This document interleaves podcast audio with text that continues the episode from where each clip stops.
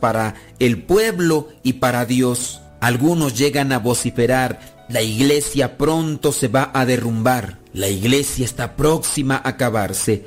Pero Jesucristo dice, ni siquiera el poder de la muerte podrá vencerla. Después viene el compromiso para Pedro. No es un privilegio, no es un regalo como tal, es un trabajo, es un compromiso que realmente debe de asumir y debe de realizarlo con el amor y la gracia que vienen de Dios. Te daré las llaves del reino de los cielos. Lo que tú ates aquí en la tierra también quedará atado en el cielo y lo que tú desates en la tierra también quedará desatado en el cielo. Responsabilidad, compromiso tiene que asumir Pedro, aquel que pudo abrir su corazón, recibió el mensaje del Señor y lo manifestó. Gran responsabilidad tiene ahora el vicario de Cristo, porque esta responsabilidad y compromiso no pudo haberle quedado solamente en este caso a Pedro. Tendrá que ser algo que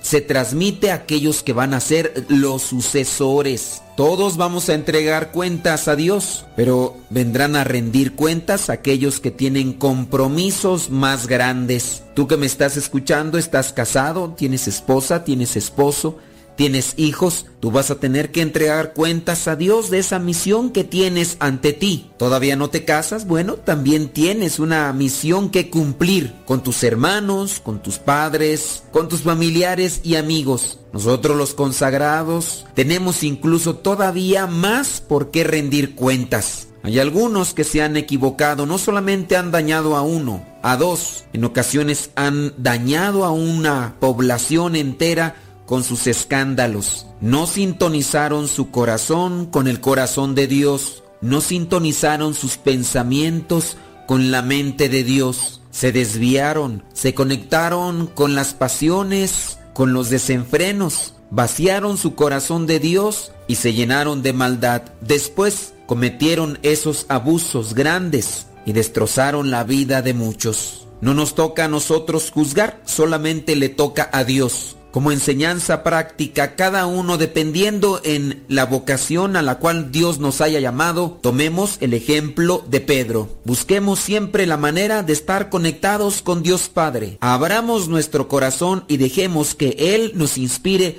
todo aquello que es bueno para nosotros. Después, llevémoslo a la práctica. Hay que profesarlo a los demás, así como Pedro lo hizo. Busquemos siempre la perseverancia y la constancia. Dios Conoce nuestras debilidades, conoce nuestro corazón, nuestras intenciones. Que aprovechemos pues este mensaje en esta fiesta de la Cátedra de San Pedro. Oremos siempre por el Papa, para que su corazón siempre esté conectado con el de Dios y que nosotros también nos mantengamos en sintonía para no escandalizar, para no hacer que las personas se distancien de la iglesia de Cristo. La bendición de Dios Todopoderoso, Padre, Hijo y Espíritu Santo descienda sobre cada uno de ustedes. Escuchamos en la próxima, si Dios no cambia de planes. Se despide su amigo y servidor, el Padre Modesto Lule, de los misioneros servidores de la palabra.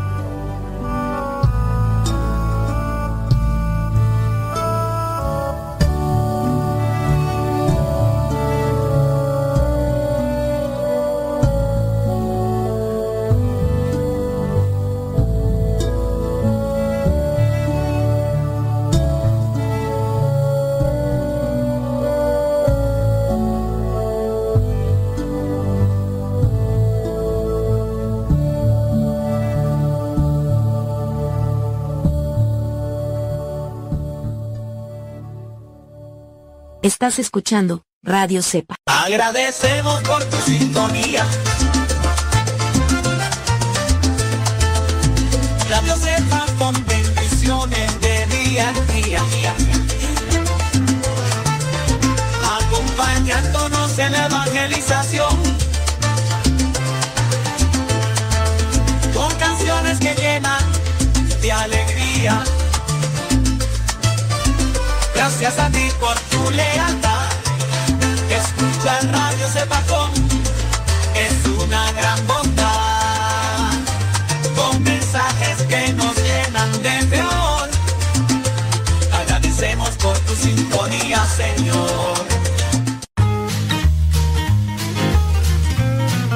Te invitamos a participar del evento de los 10.000 padres de familia este domingo 17 de marzo en el Centro Internacional de Espiritualidad Misionera en el pueblo de San José Huilango, en el municipio de Cuautitlán Izcalli, en el Estado de México. Para una mejor ubicación, busca en el Google Maps Campo Misión, Misioneros Servidores de la Palabra. El evento comienza a las 8 de la mañana y termina a las 5 de la tarde. Se pide una cooperación de 80 pesos por persona. Más informes al WhatsApp 5530 75 54 13.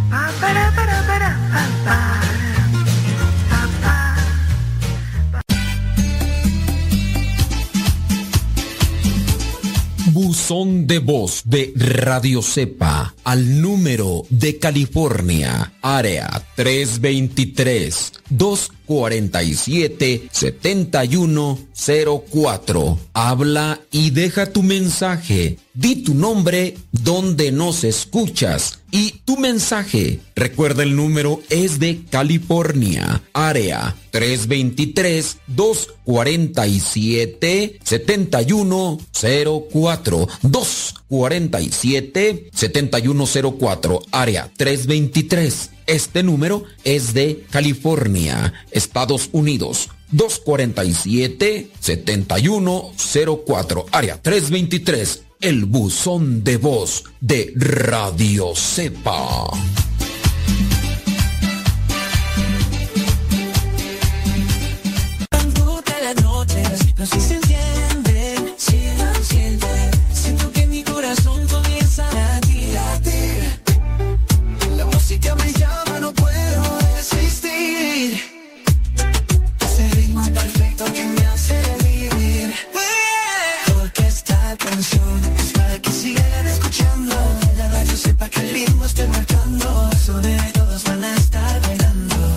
La música que nunca dejará de sonar.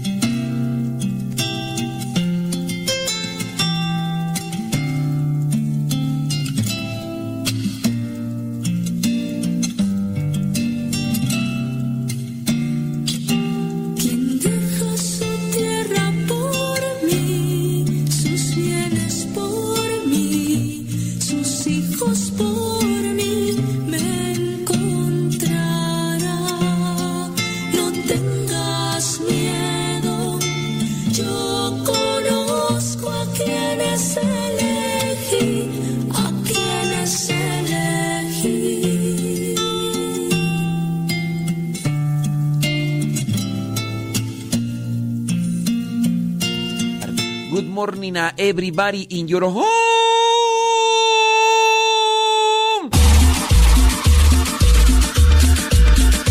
Abuelita, soy tu nieto y ya llegué.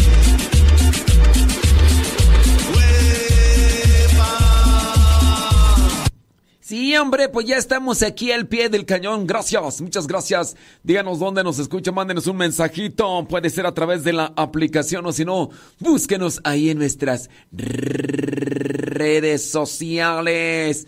Ándele, como no, con todo gusto, dice por acá, que, que good morning por la mañana, pues saludos a everybody in your home. Claro que por supuesto que desde luego que sí, hombre. Dice por acá Esther Cepeta, que dice que está escuchando allá en Emporia, Virginia. Eso, gracias. Dice por acá, ¿quién más? Alejandra Ayala, están allá en Columbus, Ohio. Ándele pues. ¿Quién más tú por acá? Pues son de los que estoy mirando ahorita nada más. Hasta ahorita. Hasta ahorita. Hasta Rosalía González allá en Long Beach, California. Gracias. Oye, antes que otra cosa, antes de saludar a la gente, pues hay que ponernos mejor en relación con Dios. Hay que ponernos en sintonía con Dios para que Él sea quien nos ilumine, quien nos ayude, nos oriente, nos conceda esa fortaleza que necesitamos. En el nombre del Padre, del Hijo y del Espíritu Santo. Amén.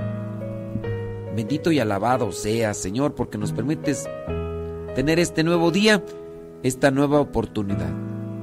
Un día más, un día menos, no sabemos, pero en tus manos lo ponemos. Te pedimos perdón por las ofensas que hemos cometido a los demás, por las ofensas que también hemos cometido hacia ti. Danos tu sabiduría, danos tu fortaleza para que podamos mantenernos firmes en la lucha espiritual que todos los días tenemos. Que podamos con la sabiduría tomar las mejores decisiones y que nuestras actitudes siempre sean un reflejo de tu amor en nosotros.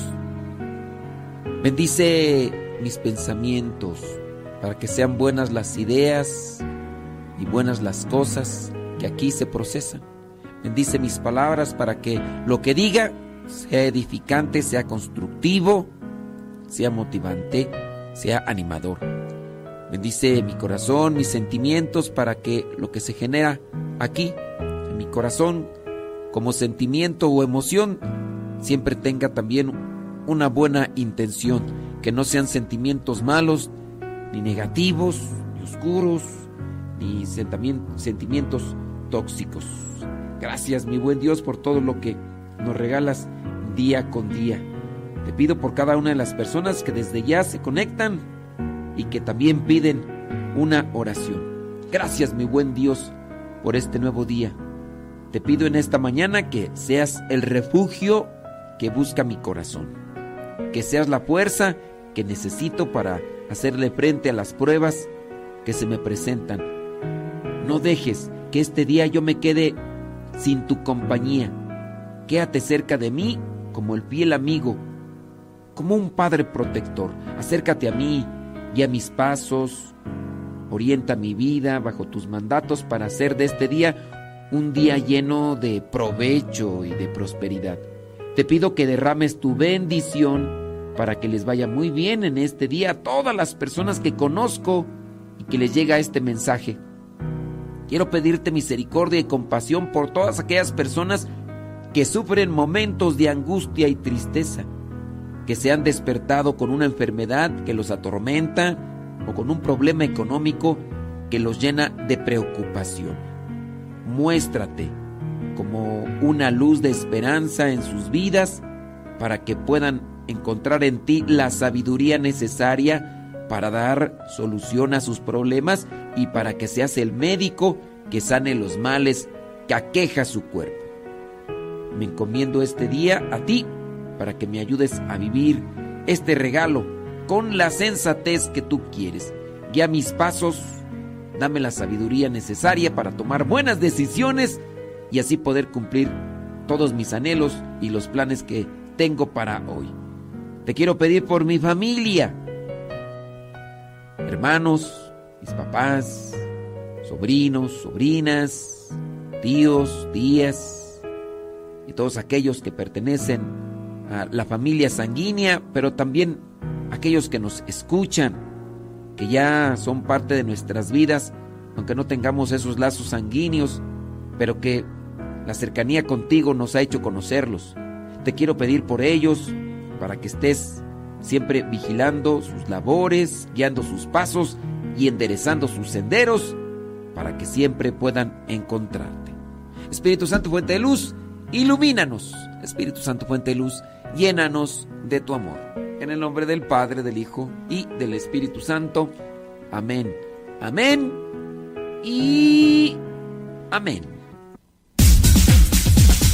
Gracias por acompañarnos. Vamos a echarle rayas al tigre y que nadie, absolutamente nadie nos detenga. Gracias por escuchar el programa católico número 2. Vamos comenzando con buen ánimo, poniéndonos en las manos de Dios con mucha alegría y con mucho optimismo porque sabemos que Dios está de nuestro lado. Y sin otra cosa que decir, vamos a darle que es mole de olla. Y no te oigo, María Traisteni. Despegamos pues en esta nueva etapa con el programa Al que Madruga.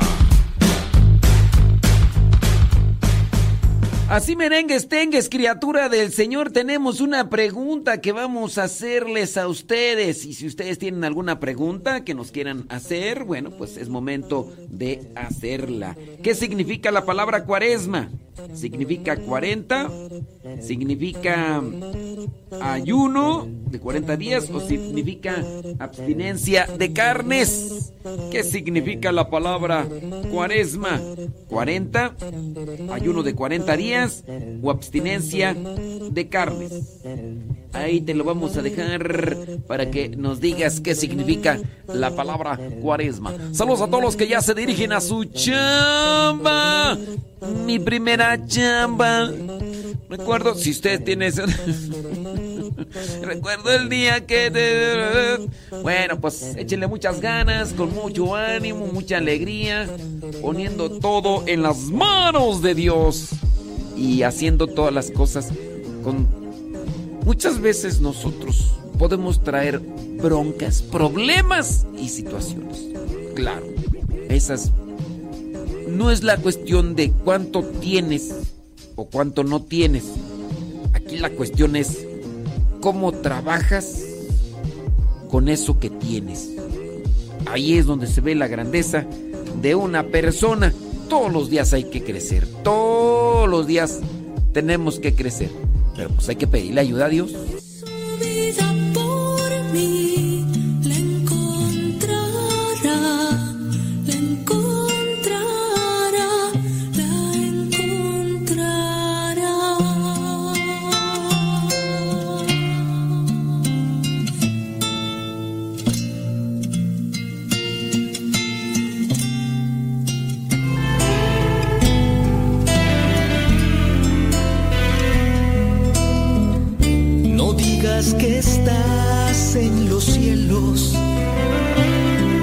Solo piensas en las cosas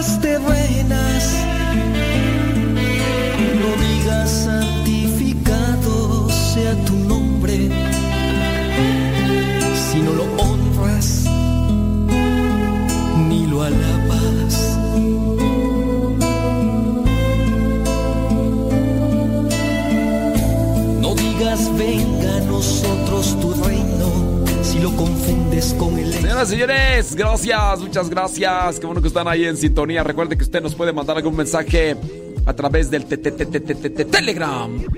¿Tiene pregunta? Lance su pregunta. Arroba cabina radio sepa.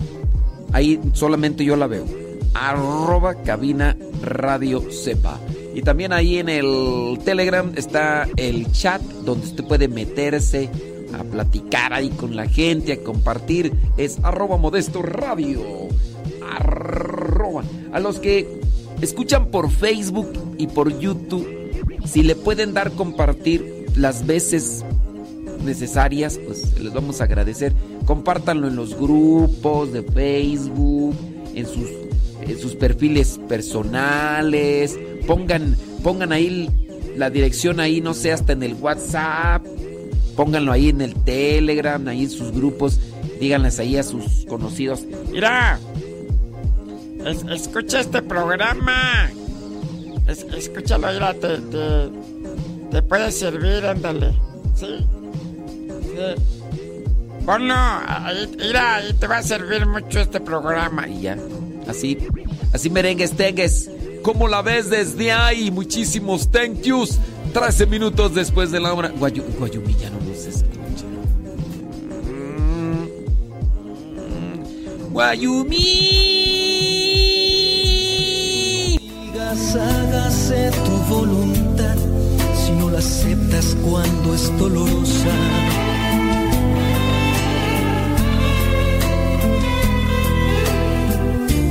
No digas danos hoy nuestro pan de cada día. Si no te preocupas y lo compartes con alegría, no digas perdona nuestras ofensas. Cuando guardas rencor al que está cerca.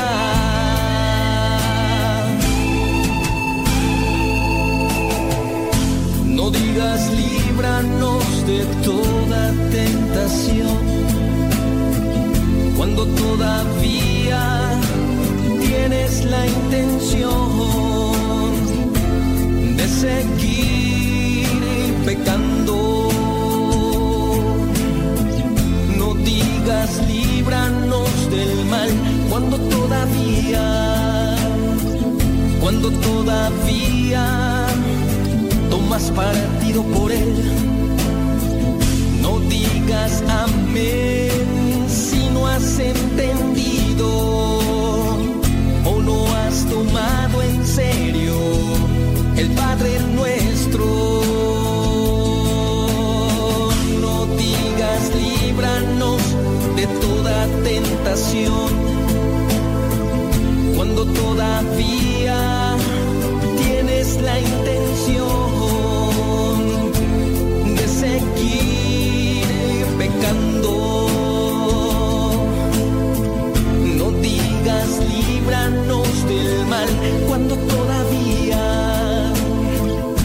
cuando todavía tomas partido por él.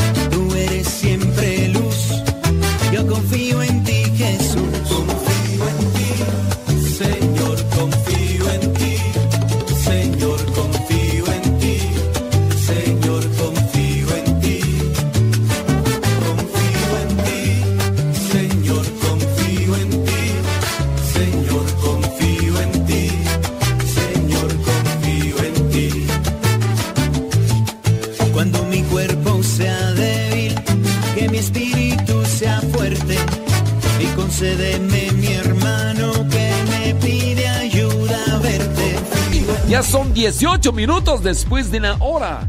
18 minutos después de la hora. ¿Qué significa la palabra cuaresma?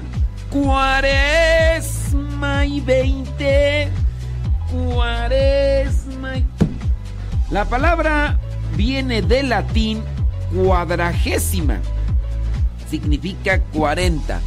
La palabra cuaresma viene de la palabra latina cuadragésima, que significa 40. En la Biblia, el número 40 se usa para referirse a un periodo completo, a una generación, a un tiempo de prueba, de purificación. La cuaresma es un periodo de 40 días durante el cual se nos llama a la conversión, a morir, sí, a nuestros apegos y ataduras, a reconciliarnos con Dios y con nuestros hermanos y a prepararnos para celebrar la Semana Santa, la razón de nuestra fe, en este caso la pasión, muerte y resurrección de nuestro Señor Jesucristo. Yo ayer reflexionaba con los hermanos, con los hermanos religiosos con los que celebraba la Santa Misa, y como ayer la primera lectura hablaba de Jonás, cómo había llegado a Nínive para decirles pues que se convirtieran y cómo pues, los pueblos, ahí la gente del pueblo de Nínive dijeron, vamos a convertirnos.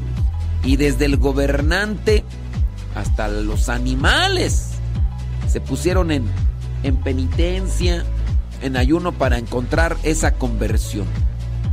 Hablar de la conversión es un trabajo de todos los días. ¿Cuándo se debe determinar ese trabajo de conversión? Se debe determinar cuando también termine nuestra vida, porque no sabemos, no sabemos, señoras y señores, no sabemos. Puede ser que en el último segundo venga por ahí la tentación. La conversión es algo. Y yo reflexionaba, miren, eh, los, el pasto, los arbolitos, las plantas, necesitan su cuidado. Hay que quitarles, hay que moverles tierra, hay que acomodar ahí, hay que echarles agua. Están en un constante cuidado. Y así como hay que quitarles a las plantas aquellas que utilizamos en la vida, dígase los árboles frutales, los que trabajan en, en el campo, pues ustedes sabrán más de cómo se debe de tratar a un árbol de, de naranja, a lo que son unas ramas, eh, plantas ahí de, de uva, a los árboles estos de las cherries y de los... Hay que podarlos, hay que quitarles aquellas cosas que no sirven o que no ayudan para que den una buena cosecha. Si a ese tipo de árboles o plantas hay que tratarlos de esa manera, quitándoles lo que pudiera ser perjudicial para un mejor resultado, pues también nosotros necesitamos la conversión. Ojalá y que lo veamos así. No sé qué compromiso tengas tú durante estos 40 días. Puede ser una abstinencia de algo, un ayuno de algo, ofrecérselo a Dios y no porque Dios lo necesite, es porque nosotros lo necesitamos. Pero cuando se lo ofrecemos a Dios, tenemos nosotros una intención mayor, incluso sobrenatural, en la cual nos podemos sustentar y reforzar para poder hacerlo. Así como cuando las personas tienen su familia y dicen, me levanto a trabajar porque quiero darle lo mejor a mis hijos, o le quiero dar porque tienen una intención, me voy a esforzar por esto, porque tengo alguien por quien hacerlo. Pues en este caso, teniendo en cuenta el ofrecimiento a Dios, es un impulso. Querer estar cerca de Dios, querer conocer más de Dios, porque también podemos conocer de Dios en la medida en que Él nos lo da a conocer. Y ahí es donde viene la fe. Jesucristo en el Evangelio del día de hoy le pregunta a sus discípulos, ¿qué dice la gente de mí? Y ya le dicen, unos dicen que eres Juan el Bautista, otros que eres Elías. Ok, y después el Señor Jesús les pregunta, ¿y ustedes quién dicen que soy yo? Y ahí es cuando sale entonces el apóstol Pedro le dice, tú eres el Mesías, el Hijo de Dios. Y el Señor Jesús le dice, dichoso tú, Pedro, porque eso no te lo reveló ninguna persona, no te lo reveló la carne, te lo reveló mi Padre. Entonces también en la medida en que nosotros nos acerquemos a Dios, podemos tener también la revelación, podemos conocer más de Dios, porque es un regalo que Él nos da. Dispongámonos en este tiempo, ya son menos de 40 días. De hecho, la cuaresma no, no, dura 40 días. Cuéntele, voy a hacer otra pregunta. ¿Cuándo termina la cuaresma? ¿Cuándo termina la cuaresma? ¿Domingo de Ramos? ¿Jueves Santo? ¿O el sábado Santo? Algunos le decían antes sábado de gloria. ¿Cuándo termina la cuaresma? Domingo de Ramos, jueves santo o sábado santo, antes llamado sábado de gloria. Ya no se debe de decir así. ¿Cuándo termina la cuaresma? Platíqueme, cuénteme. Santo no es aquel que nunca ha pecado, sino aquel que se levantó de sus miserias. Vamos a escuchar el segmento El Santoral de hoy y aprendamos de aquellos hombres algunas enseñanzas para poder mantenernos en el camino que nos lleve al encuentro con Cristo, es decir, en el camino de la santidad. Muy bien, muy bien. Ya hemos dicho que la palabra cuaresma viene de cuadragésima, que significa cucuarenta. Ándele pues, ahí están las preguntas. Y vámonos con el santoral del día de hoy. La iglesia hoy tiene presente lo que es la cátedra del apóstol San Pedro. Ahorita vamos a hablar un poquito de ello. También la iglesia hoy tiene presente al santo Papías de Hierápolis. Él fue obispo. También la iglesia tiene presente a otro obispo, San Maximiano de Ravenna. También la iglesia tiene presente a una santa, ella terciaria franciscana, su nombre Margarita de Cortona. También la iglesia tiene presente a muchos beatos, pero esos no los vamos a mencionar. Pero sí, sí mencionamos la cátedra del apóstol San Pedro. Esta cátedra refiere al día en que Jesús le dijo a Pedro, tú eres Pedro y sobre esta piedra edificaré mi iglesia y te voy a dar las llaves. Sí, las llaves del reino de los cielos. No son las llaves de la casa, no son las llaves de mi alma. No, no, no, no, no. Son las llaves del reino de los cielos. Lo que ates aquí queda atado allá. Lo que ates allá. Entonces, nosotros debemos tener también nuestro cuidado. Hay mucha gente, mucha gente que se ha dejado contaminar, intoxicar, confundir con relación a su postura y a su forma de referirse al Papa. Y pues solamente les menciono que esta fiesta nos habla del respeto, del apego y también de la cercanía que debemos tener con el sumo pontífice. Señor, confío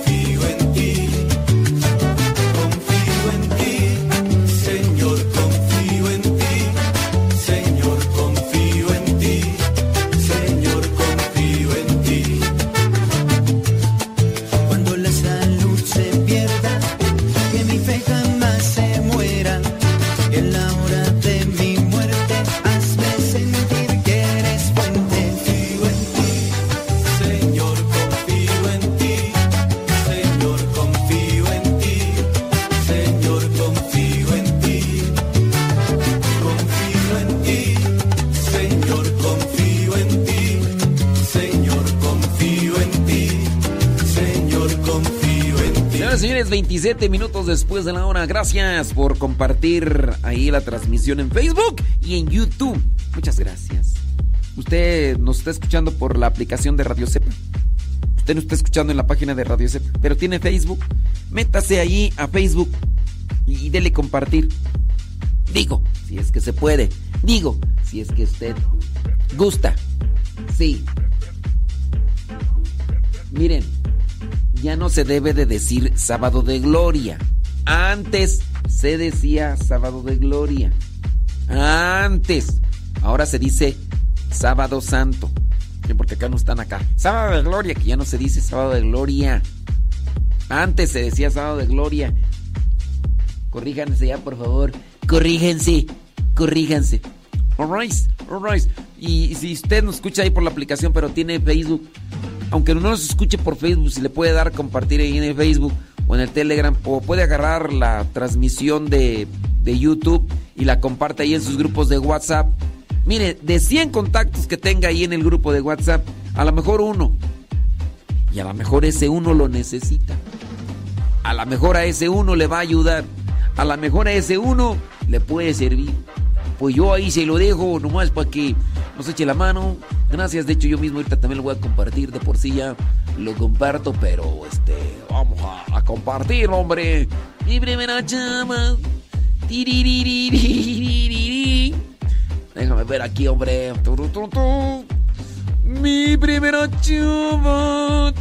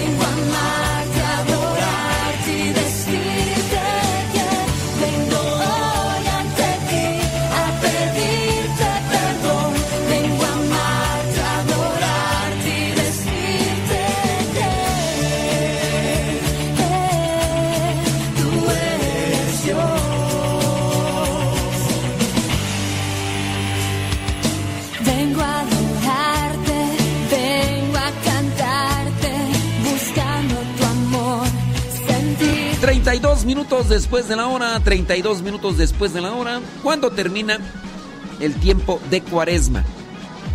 Domingo de Ramos, jueves santo o sábado santo, antes llamado sábado de gloria. Antes, ya no se debe llamar así.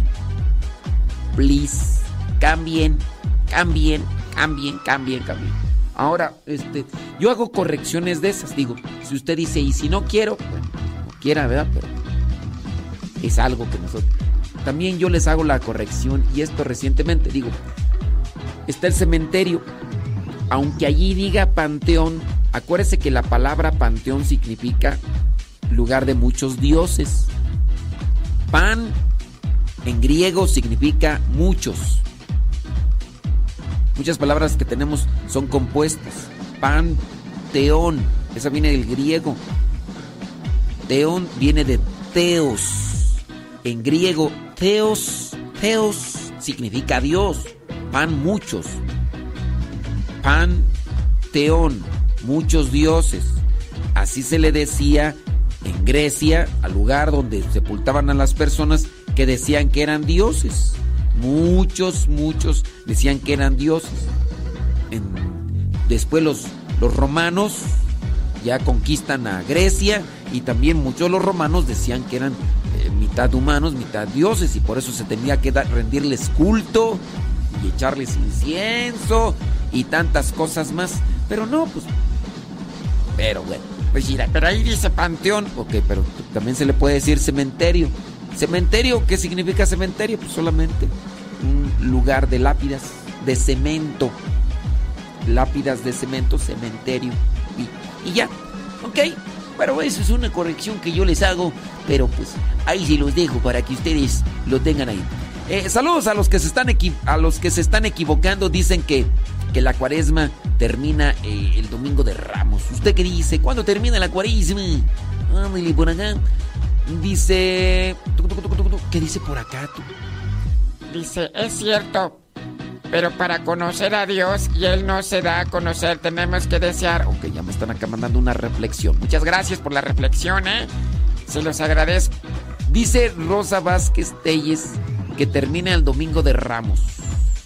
Que ahí termina la cuaresma. ¡Oh! Bueno, eso es lo que dice. Este. También dice Laura Sánchez.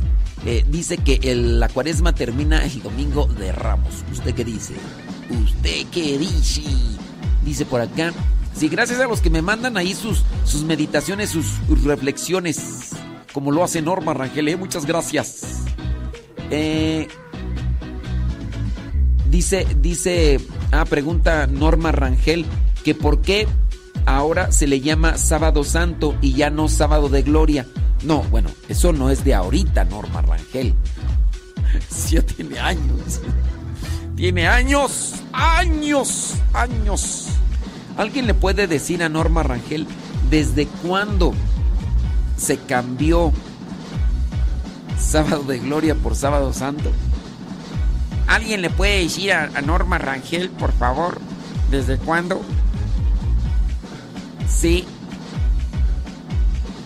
A ver, por favor, ahí. Sí, porque dice que. que ¿Por qué ahora? Eso no es de ahora, ¿eh? Norma Rangel, eso ya hace, hace mucho tiempo. Dice. Saludos por acá, bla, bla, bla, bla, bla, bla, bla, bla. Ok, muy bien. Ahí se los vamos a dejar ahí la, la pregunta. ¿Cuándo termina la cu, cu, cuaresma? Cuaresma y 20. Cuaresma y 20. Si usted hace el conteo del miércoles de ceniza al día que según usted termina la cuaresma, ¿cuántos días son? ¿40? ¿Son más o son menos de 40? Échele, échele. Por favor, ahí, ándele. Pregunta por acá. ¿Qué dice por acá esta pregunta? Eh, dicen que no celebra nuestro párroco el día sábado a las 5 de la tarde. Se puede considerar como misa de. Ok. Dice por acá de Irimbo, Michoacán. Dice que tú. La pregunta es la siguiente. ¿Es válida la celebración eucarística dominical que nos celebra nuestro párroco el día sábado a las 5 de la tarde? ¿Se puede ya considerar como dominical? Sí. Sí, las celebraciones que se hacen el sábado, el sábado en la tarde, ya son consideradas, son consideradas del día domingo. Esto tiene que ser el sábado en la tarde. Mire que yo le hice una pregunta al obispo Monseñor Eugenio Lira. E, es, un, una persona con un carácter muy agradable, muy cercano, muy afable. No es una vez que me he encontrado con él, eh, ya me he encontrado yo varias veces con él. De todos los obispos con los que me he relacionado, yo puedo decir que con él eh, se, hay mucha confianza. Y dentro de las cosas que él compartió en la, en la última ocasión que nos tocó encontrarnos allá, por cierto, en Los Ángeles, ahí en el teatro Orfeum, él llegó a comentar, aunque yo ya le mandé preguntar, porque pues nada más lo sigo por Instagram, se me olvidó pedirle su WhatsApp. Yo pienso, yo pienso que pues ya así como él me ubica y todo, no creo que me hubiera negado si yo le hubiera dicho, señor obispo, ¿me podría dar su número de WhatsApp? Yo creo que no me lo hubiera negado, ¿verdad? Pero, este, en esa ocasión, él mencionó que recientemente, aunque no, no dijo el documento, no dijo nada, pero mencionó que las misas después del mediodía, en el día sábado, podrían ser consideradas también misas de precepto para el día domingo. Pero bueno, eso fue lo que nos comentó el, obispo Monseñor Eugenio Lira, que está allá en Tamaulipas. Bastaría ver si hay algún documento. Pero sí, a Jorge Luis Garfías Herrera, o Garfias, o quién sabe cómo, que pregunta que si la misa del sábado a las 5 de la tarde en su rancho, ahí en Irimbo, que si es válida para el domingo, sí, sí es válida. Sí, se toma como de día domingo de precepto.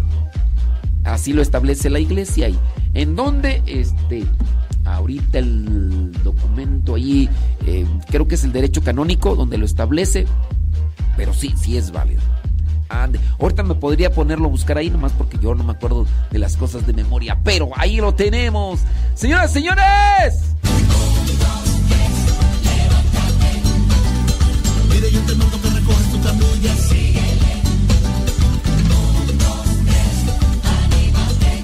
Señoras, señores, gracias. ¿Cuándo termina la cuaresma? Cuaresma y 20. Cuaresma y 20. ¿Cuándo termina la cuaresma? ¿Domingo de Ramos? ¿Jueves Santo? ¿O sábado santo antes llamado sábado de gloria? ¿Cuándo? ¿Cuándo? El que madruga, Dios le ayuda. El que madruga, Dios siempre está con él. El que madruga, Dios le ayuda.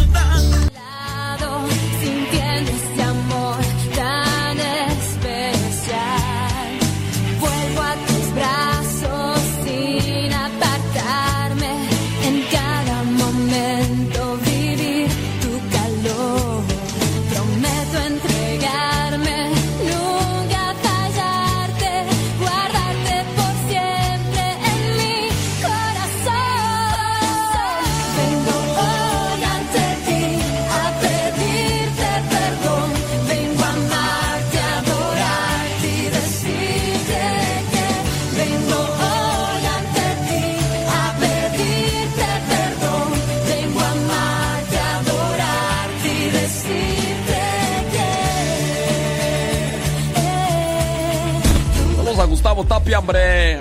Saca los prohibidos, don Cosme. Saca los prohibidos. ¿Dónde están? aquí están. Los prohibidos, don Cosme, los prohibidos, don Cosme. ¡Eso! ¡Eso! Ya, porque si no, luego nos cortan en Facebook. ¿Cómo está registrado? Felicitaciones a los que dicen que la cuaresma termina el domingo de Ramos. Felicidades. Gabriela Ramírez, felicidades. Felicidades. Felicidades. Saca los, los, los prohibidos, don Cosme. Los prohibidos.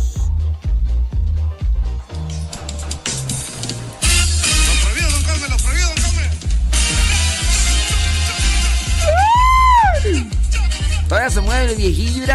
Irá, irá, pues, hombre.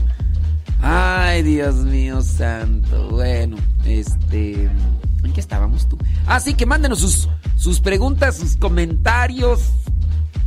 Ahí a través del Telegram. Arroba cabina radio sepa. Arroba cabina radio sepa nos llega ahí directamente. O también pueden mandarlos a eh, Modesto Radio, arroba Modesto Radio, arroba Modesto Radio. Dice Guayumín que si no se escucha, pero que pues ya tiene que trabajar. ¿Qué dice Guayumín? Dice, sí los escucho, pero ya no le mando mensaje más bien. Ah, bueno. Yo pensé que ya que ya habías agarrado el camino de ya sabes quién, que ya no nos escuchaban. ¡Chusma! ¡Chusma! ¡Chusma! Contigo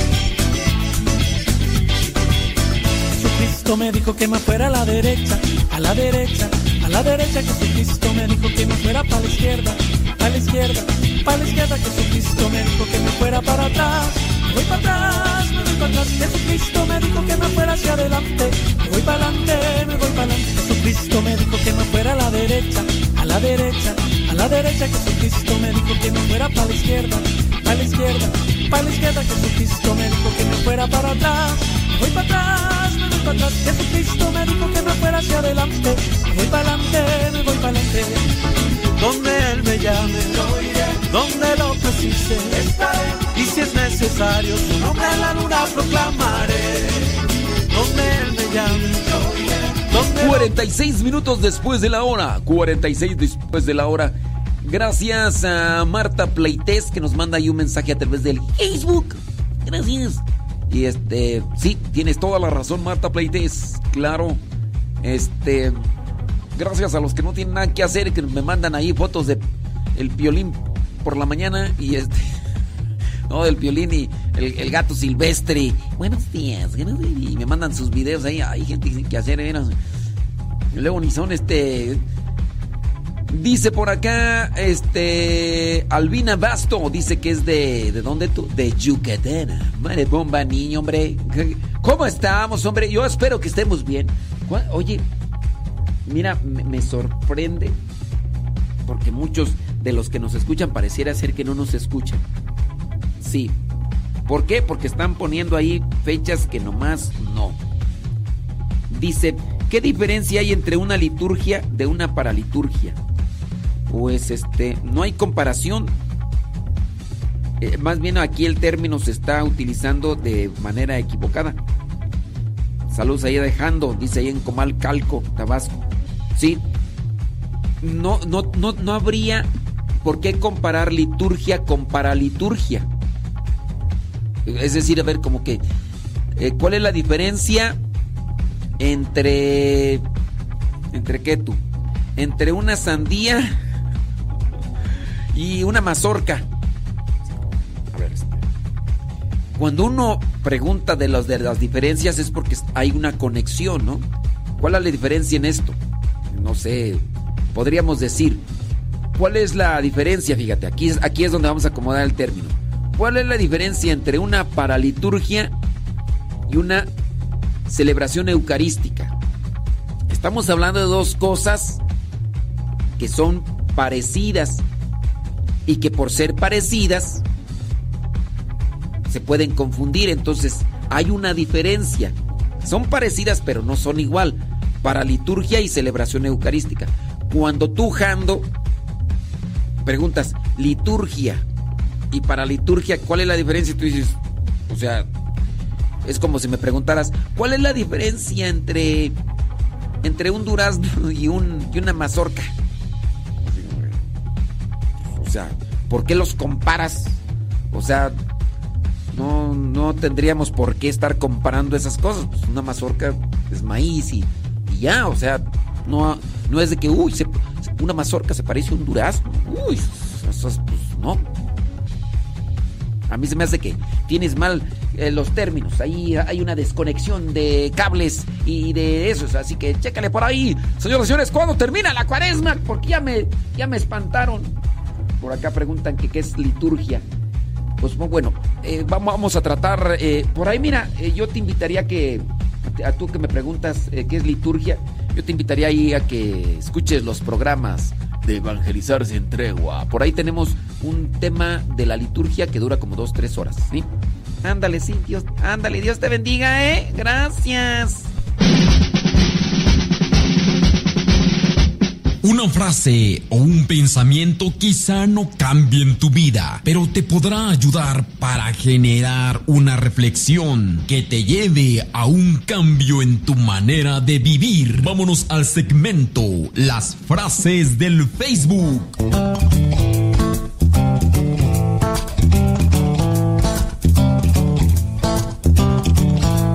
Ay, el padre es bien maleducado. ¿Por qué no le contestó a esa persona que vive en la ignorancia y que no sabe qué es liturgia? Miren, es que la liturgia es algo más, más complejo y que no es solamente una frase con la que pudiéramos describir qué es la liturgia.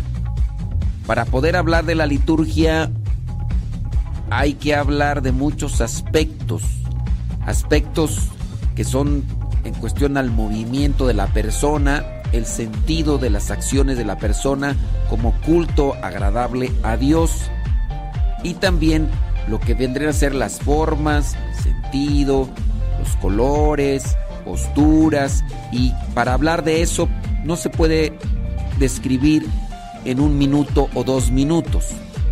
Basta con también leer algunos documentos y eso no los vamos a leer con con un minuto. Entonces, hablar de la liturgia es em, meternos a un tema que podríamos tratar incluso con decirles que esa es una de las materias, hablar de la liturgia. ¿Qué es la liturgia? La liturgia, si tú quieres un concepto, aunque no lo vas a entender, estoy muy seguro. Estoy muy seguro porque te conozco, Mosco, te conozco, Mosco. La liturgia es el ejercicio sacerdotal de Cristo. ¿Y qué es el ejercicio? está la cosa. Esa es la definición que encontramos en Sacrosanto en Concilio número 7. ¿Qué es Sacrosanto Concilio? Y ahí ya, pues es que hay mucha ignorancia con relación a eso, pero eh, poco a poco hay que leer. Mira, busque el documento en Google que se llama Sacrosantum Concilium. Lo vas a leer todo. Después vas a buscar otro documento. El otro documento que, se- que vas a buscar se llama Instrucción General del Misal Romano. Tienes que leerlo todo. Después de leer Instrucción General del Misal Romano, después de leer Sacrosantum Concilium y después de leer otro documento, Redemptionis Sacramentum. Después de leer esos tres documentos, vienes y ya entonces vamos a hablar sobre ese tema, porque no es un tema compacto ni muy así sintético, así de momento. ¿Sí? Ándale, pues sí. Dios te bendiga, gracias. Yo sé que no lo vas a leer, porque conozco, Mosco, pero bueno, bueno, bueno. Vámonos a las frases del Facebook. Las frases del Facebook. ¿Cuál es una frase del Facebook? Cada día puede no ser bueno, pero hay algo bueno en todos los días.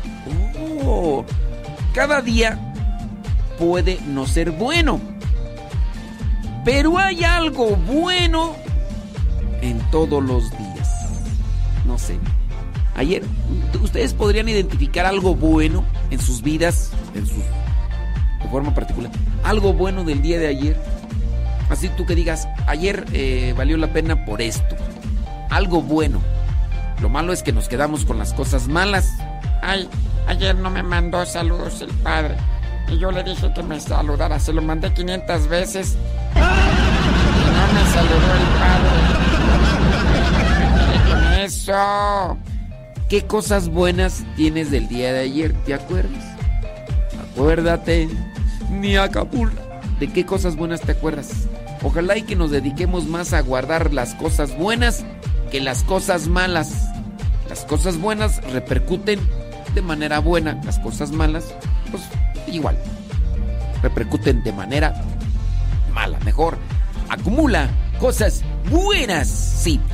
Vámonos a otra frase. La ignorancia es mucho más cara que el conocimiento.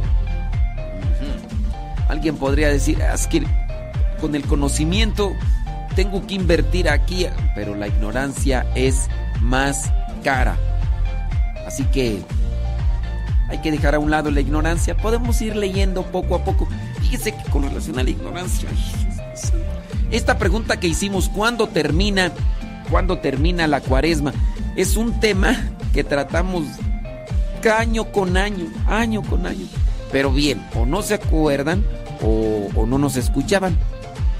Pero algunas de las personas que por ahí están ahí, como la que preguntó este, qué es la liturgia, ahí está ya desde hace mucho tiempo, pero pues por lo visto está con un ojo al gato y otro al garabato, y a veces se le va más con el garabato que con lo que decimos.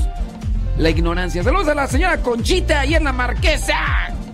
Ahí, le encargo unos chilaquiles con unas, un pedazo de cecina. Oiga, ¿cuándo termina la cuaresma? La cuaresma termina el jueves santo. El jueves, en la misa de la tarde, comienza el triduo pascual. Jueves, viernes y sábado santo. Tres días santos. A eso se le llama triduo. Ya no es parte de la cuaresma, es un triduo pascual. Y ya lo que vendría a ser el sábado en la noche, la vigilia pascual, ya con eso comienza la Pascua. ¿Cuándo pues termina la cuaresma? La cuaresma termina el sábado santo. El sábado santo. No, perdón. Ya me revolví. El jueves santo, perdón. ¿Cuándo termina la cuaresma? El jueves santo. Ay, Dios mío santo. ¿Cuándo termina la cuaresma? El jueves santo. El jueves santo. Ay, que algo me está pasando ya. Algo, algo me está Y si es necesario, su nombre la luna proclamaré.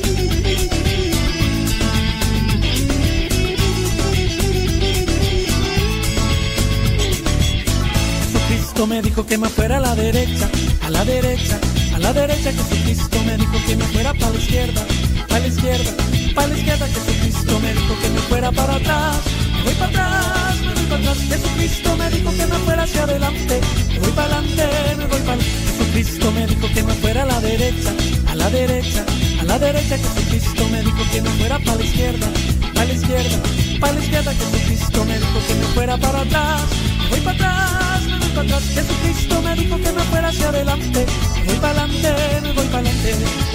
Donde Él me llame, yo iré. Donde lo precise, estaré. Y si es necesario, su nombre en la luna proclamaré. Donde Él me llame, yo iré. Donde lo precise, estaré. Y si es necesario, su nombre en la luna proclamaré.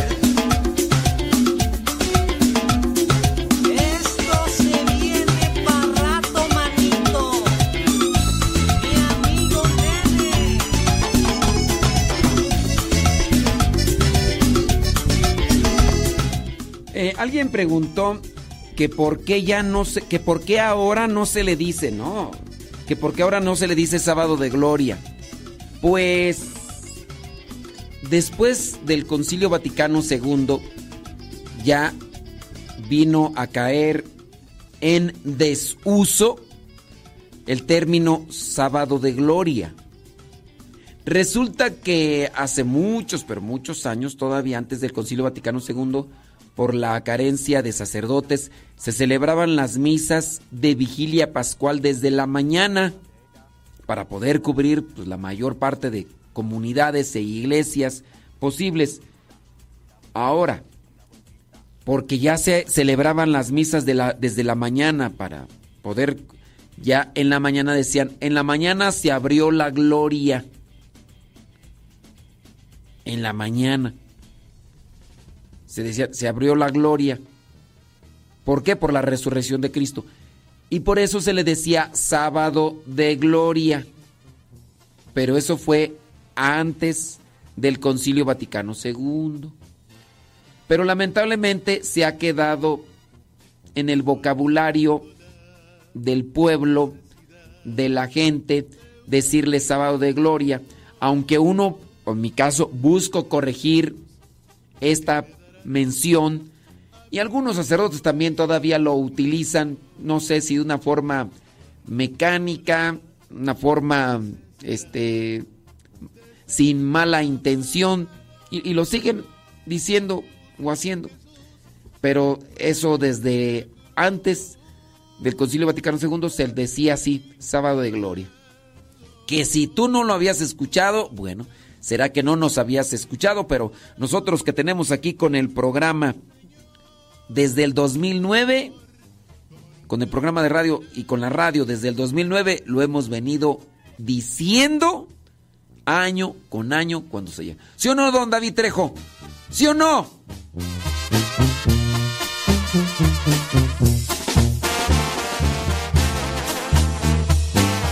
Pero sí, yo pienso que hay muchas personas que no, no, no, no son conscientes de lo que van diciendo y lo, lo van diciendo como de manera mecánica. Eso es lo que yo pienso. un amigo.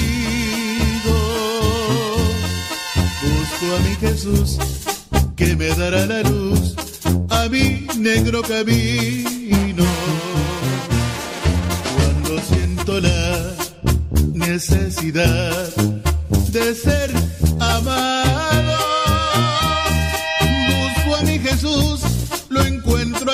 la cruz.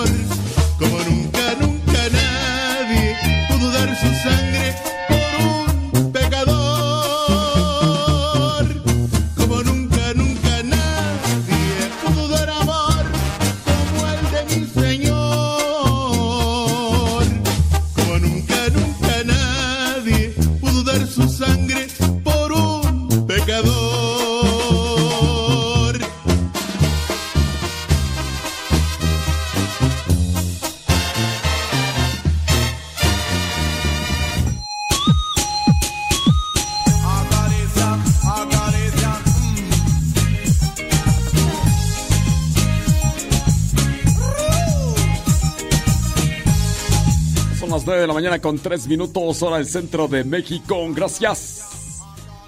Muchas gracias. ¡Ay, Jesús! Déjame ver los comentarios de las personas que están por ahí. Eh, gracias. Saludos Mari Biguri, allá en Cuautitlán, Izcalli, Estado de México. Saludos desde Springfield, Virginia, dice René Escobar, gracias.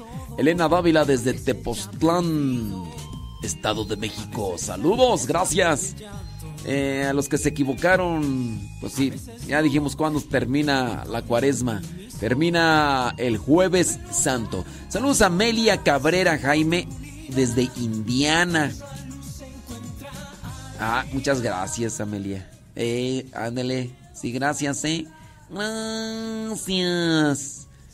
Ok, déjame ver por acá quién más nos manda mensajes. Lismar Muñoz de Pensilvania, gracias, muchas gracias. Déjame ver dónde más tú. Saludos a Odalis y Lenali. Sí. Que dice que, Norma me hizo una pregunta. No la veo, Odalis, la pregunta. No la veo la pregunta que hizo Norma. Dice... ¿Qué dice por acá tú? ¿Por qué antes se decía... Ah, ya lo dijimos. Ya lo dijimos, ya. ¿Por qué, antes se decía sábado de gloria? Ya lo dijimos hace ratito. Dice por acá desde Jalapa, Veracruz. Saludos. Maritza, desde Los Ángeles, California. Claro que sí. Florencia Pérez desde New York. Gracias. Mm, ¿Quién más? Tú por aquí me está diciendo. Desde Tuxpan, Veracruz. Tani Santiago, gracias. Saludos. Hasta Veracruz. Lupita Araujo desde Celaya, Guanajuato. María Gamino. María Pacheco, allá en Chandler, Arizona. Dele. Saludos desde Bogotá, Colombia. Dice Gloria Madariaga Orrego. Saludos desde Bogotá. Por allá también nos comparten en el programa que se llama. ¿Cómo se llama el programa? Allá en. no, allá en la radio. Minuto de Dios, allá. Ya estamos en Minuto de Dios, allá en Bogotá, Colombia. Saludos, Vanessa Zapata, allá en Texas, gracias. Ailín Álvarez, desde. ¿Dónde? Cocotitlán, Estado de México. Ándele. Saludos hasta Silmar, California, Gaby González. A ver, déjame ver dónde por aquí hay. ¿Quién más tú? Los que, estoy, saludando a los que nos dicen dónde, dónde nos saludan. ¿eh? Los que no nos dicen dónde nos saludan, pues ahí más los dejo en visto. Yo soy mula, mula. Acaricia tu vida. Acaricia, acaricia, acaricia tus sueños, no los dejes volar. Acaricia, acaricia, acaricia tu vida. Acaricia, acaricia, acaricia tus sueños. Acaricia, acaricia, acaricia. Acaricia, acaricia, acaricia tus sueños, no los dejes volar. Comparto que el próximo 17 de marzo vamos a estar en Cuautitlán, Izcalli. Bueno, vamos a estar allá en Campo Misión, ahí donde está el Centro Internacional de Espiritualidad Misionera. El, con los padres de familia, 10 mil padres de familia, al encuentro de Cristo. Próximo 17 de marzo, por allá vamos a estar. 17 de marzo, con los padres de familia vamos a estar compartiendo una reflexión. Por si te interesa, anímate, ahí te esperamos de las 9 de la mañana a las 5 de la tarde. No, de las 8 de la mañana. Les invito también para que me ayuden a compartir ese mensaje que por ahí pusimos en Telegram y en WhatsApp. Ayúdenos a compartirlo. Yo sé que usted es buena onda. Y ahí lo esperamos el próximo 17 de marzo.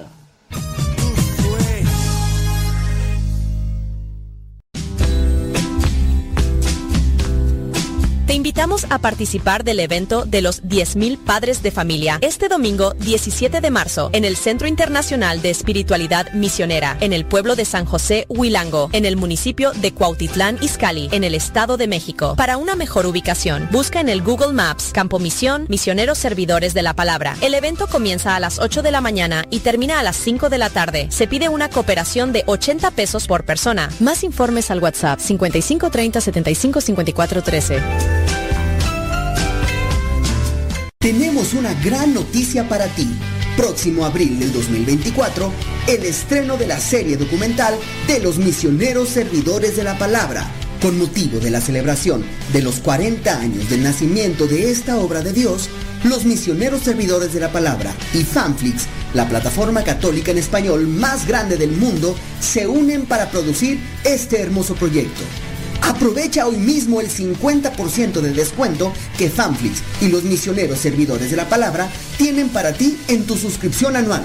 Entra a www.fanflix.mx y suscríbete con el código MSP. Espérala.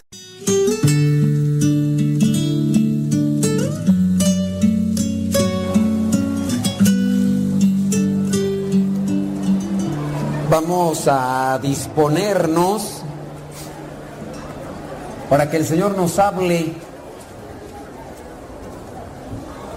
para poder escuchar a Dios se necesita también silencio. Entonces, igual en la medida de lo posible, yo sé que no todos pueden guardar silencio, pero en la medida de lo posible, pues vamos a tratar de guardar silencio. Si no hay eh, algo así necesario que comentar o que platicar, pues mejor, ¿verdad?, eh, omitirlo. Porque estamos aquí para lo que es este retiro y en el retiro hay que dejarnos llenar por Dios. Y, Dios está hablando, Dios está trabajando, Dios está obrando. Y a un retiro, eh, cuando va uno va también a escuchar, pues uno tiene que también, ¿verdad?, hacer lo posible por guardar silencio. Entonces, eh, hagan lo posible. Y ahorita todavía algunos están comiendo, no mastiquen tan fuerte también, por favor. Porque hasta acá se escucha el chasquido de las mandíbulas. Entonces también traten de, de guardar eso. Fíjense que con razón a, a esto de, de guardar silencio, inicio con, con esta exhortación de guardar silencio porque hay que portarnos como lo que somos, hijos de Dios. Y uno aprende a ser mejor hijo en la medida que uno aprende a escuchar. Escuchas en tu casa, eh, escuchas la palabra de Dios y, y- sabes qué te están diciendo. Cuando uno no, no sabe escuchar, cuando uno no aprendió a escuchar, pues uno no pone atención. Eh, eh, Es muy diferente al oír y, al escuchar. Yo puedo estar oyendo muchas cosas. Por ejemplo, yo ahorita estoy oyendo, oyendo eh, mucho murmullo y no, hombre, chicharrón que estaba bien bueno. Ay, yo no me quisieron dar más, que fíjate que el arroz. ay, este arroz deberíamos, vamos a contratar a la señora para la boda porque quedó muy sabroso. ay. No estoy, no estoy escuchando eso, quién sabe qué estarán diciendo, yo nomás escucho murmullos. Eso es oír. Cuando uno oye, uno no distingue. Uno sabe que hay ruido por aquí, por allá, pero uno no. Entonces, por lo mismo uno no, aunque yo pueda o, yo quiera prestarles atención a ese murmullito que está por ahí, pues la verdad no, no sé. A, lo mejor algunos de los murmullos son de los chukis estos que andan por aquí jugando, e igual gritando, subiendo y todo. Cuando uno escucha, uno está analizando la situación. Entonces traten de escuchar en el retiro. Mañana igual en la jornada traten de escuchar. ¿Qué me dijo Dios? Escuchar, ¿qué me dijo Dios? ¿Qué me está diciendo Dios? Cuando escuchamos estamos analizando. Analizar lo que se está diciendo, ah, e- eso es para mí, eso es para mí. Porque también hay personas que nada más vienen aquí a repartir. De repente ahí se ve cuando está hablando alguien acá en la reflexión, en la, en la oración, en la misa, y, se ve nada más como algunas personas son repartidoras. Y ahí está dándole de codas al otro, ahí te hablan, oye, ¿cómo no vino fulana? No, agárrale también para ti. Ah, pues nomás pura repartidera, ni que tú, el burro hablando de orejas, no, también agárrate para ti. Entonces escuchen, traten de escuchar, pero entonces para escuchar hay que guardar silencio. Los que trajeron Biblia, saquen su Biblia. Si, si traen la Biblia, vamos a buscar en la Biblia la carta a los Efesios. Carta a los Efesios capítulo 5. Vamos a ver el capítulo 5, versículo 6. A ver qué nos dice la palabra de Dios. Las personas que en ocasiones han participado en un retiro y, se han dispuesto a escuchar porque guardaron silencio en su interior también para dejar que Dios hablara, entonces el Señor les impactó y a partir de un retiro su vida se transformó. Alguien que viene al retiro y no le para la boca,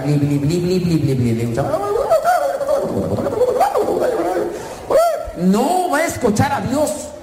Entonces, traten de hacer un esfuerzo, hagan un esfuerzo. Vamos entonces, Efesios 5, versículo 6.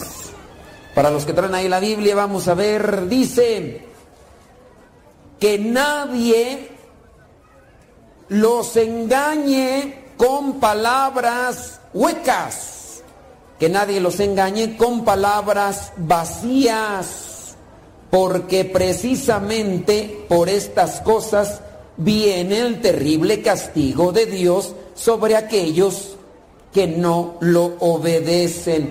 Hay que estar escuchando bien, hay que analizar bien para que no nos engañen. Muchas veces nosotros nos dejamos engañar y nos dejamos engañar porque no estamos poniendo atención. E- Eso es escuchar, poner atención. Cuando, cuando quieres, cuando quieres pones atención. Cuando tienes interés pones atención. Cuando nosotros escuchamos la palabra de Dios es que tenemos un interés, un interés de salir de algo. Me van a hablar en la palabra de Dios cómo salir de esta situación. Voy a poner atención. Escucha, escucha, escucha. Entonces hay que poner también mucha atención, hay que escuchar muy bien qué es lo que te ofrecen allá afuera. Que no los engañen con palabras vacías. Porque hay veces que no escuchamos. Porque andamos todos distraídos. Andamos todos con un montón de cosas en la cabeza y, y- y no ponemos atención. Muchas veces nosotros hemos tropezado en la vida por andar en las nubes o en la luna, quién sabe dónde. Viene esa muchacha, esa muchacha que anda con este muchacho de novio y no escucha razones. Le está diciendo la mamá, hija, no te conviene. Es borracho, mi hija. Es bien mal hablado, mi hija. Hija, eh, dicen que es bien mujeriego, mi hija. ¿Y qué dice la muchacha? Ay, ama, pero está bien guapo. Además, cuando nos casemos se lo quito. Ahora resulta que aquí tenemos a la bruja Merlina. Oye, cuando la gente está asonsada, otros le llaman enamorados, ¿verdad? Pero cuando la gente está enamorada no, no escucha. ¿Y qué pasa? Pues que es peligroso dejarse llevar por las emociones, el enamoramiento como tal, eso que, que no sé si algunos de ustedes lo sintieron, ¿verdad? Porque hay veces que ni eso sintieron, que, que miraban a la otra persona y se les retorcía nada más el estómago. Oye, decían que mariposas, aunque eran como murciélagos los que traían aquí. Pero de, cuando la persona está así, no pone atención a lo que es verdaderamente la otra persona, no escucha. ¿Por qué? Porque le está dominando las pasiones, eh, las emociones, no escucha, se está dejando llevar por los impulsos. Lo mismo sucede cuando nos dejamos llevar por otro impulso, otra emoción. Dígase el enojo. ¿Quién de ustedes pone atención cuando están bien enchilados, bien enojados que hasta sacan espumas y hasta bufan como toros? ¿Quién pone atención? Espérate, ¿qué? Espérate, hombre, ¿qué no me- no, no ponen atención. Chécate esos que se pelean y que a veces los graban en los videos peleándose. Y espérate, hombre, que es tu hermana, me vale, hijo. Yo también le parto a mi mamá. En vez de ser a su madre, también. No, no ponen atención, no escuchar. Cuidado con las emociones, también dentro de la fe. Las emociones nos pueden ganar. Hay mucha gente que está siendo en ocasiones engañada con cuestiones de la fe. Y ahorita con el uso del Internet, muchos salen al Internet, traen un verbo, traen un dominio de palabras, te enganchan, te hacen creer las mentiras verdades y después ahí estás. Y muchos han caído, con, incluso se están alejando de la iglesia que Cristo fundó por seguir palabras huecas, vacías, por seguir a personas que los están desconectando de los sacramentos. En internet hay muchos que están haciendo su agosto hablando así cositas de Dios, pero después te están llevando lejos de la iglesia. Y hay muchos. Entonces hay que también tener cuidado. Hace un tiempo en Estados Unidos había un sacerdote ahí que empezó, se salió de la iglesia católica. ¿Y qué dijo mucha gente? Me voy con este padre. No importa que me aleje de los sacramentos, no importa que me aleje de la iglesia que Cristo me fundó, me voy con este Padre. Y se fueron cantidad de gente. Y, a muchos, chequen en los comentarios porque hasta eso son muy vistos estos fulanos. Hay comentarios, este sí es padre, no como el padre modesto, pichurriento. Este sí es buen padre. Miren los videos del padre modesto, nada más tienen 50 vistas. Y ha de ser su mamá que le da 50 reproducciones. Y sí es cierto. Pero esos fulanos tienen un talento, sin duda, que lo han utilizado de una mala manera. Tengan mucho cuidado. No se dejen llevar porque hay muchos videos en internet con apariencia de cristianos católicos, pero que a su vez son lobos disfrazados de ovejas. Escuchen muy bien, ya cuando te están vendiendo, ofreciendo otra cosa, que no es Dios, mucho cuidado.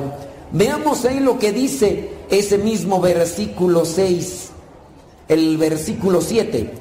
No tengan ustedes pues ninguna parte con ellos. Ustedes, ustedes antes vivían en la oscuridad, pero ahora, por estar unidos al Señor, viven en la luz. Pórtense como quienes pertenecen a la luz. Pórtense como quienes pertenecen a la luz. Hay que portarnos bien. Hay que pensar bien. Hay que hablar bien. A veces nada más cuando estamos dentro del templo o dentro del el atrio, dentro del territorio de la iglesia, ahí sí, hasta, hasta volteamos nuestra cabecita así como que no quiebro un plato. Y saliendo malas palabras, chistes eh, vulgares, palabras en doble sentido y haciendo cosas que no pertenecen a la luz. Y después la gente que te conocen, que dicen, ¿y eso que va a la iglesia cada rato. Y eso que de allá no sale. Cuidado. A lo mejor vas a decir tú, yo no digo malas palabras. Yo no digo palabras en doble sentido. ¿Y qué tal chisme? ¿Y qué tal calumnia? ¿Y qué tal crítica? Porque a veces somos bien buenos para morder a la gente.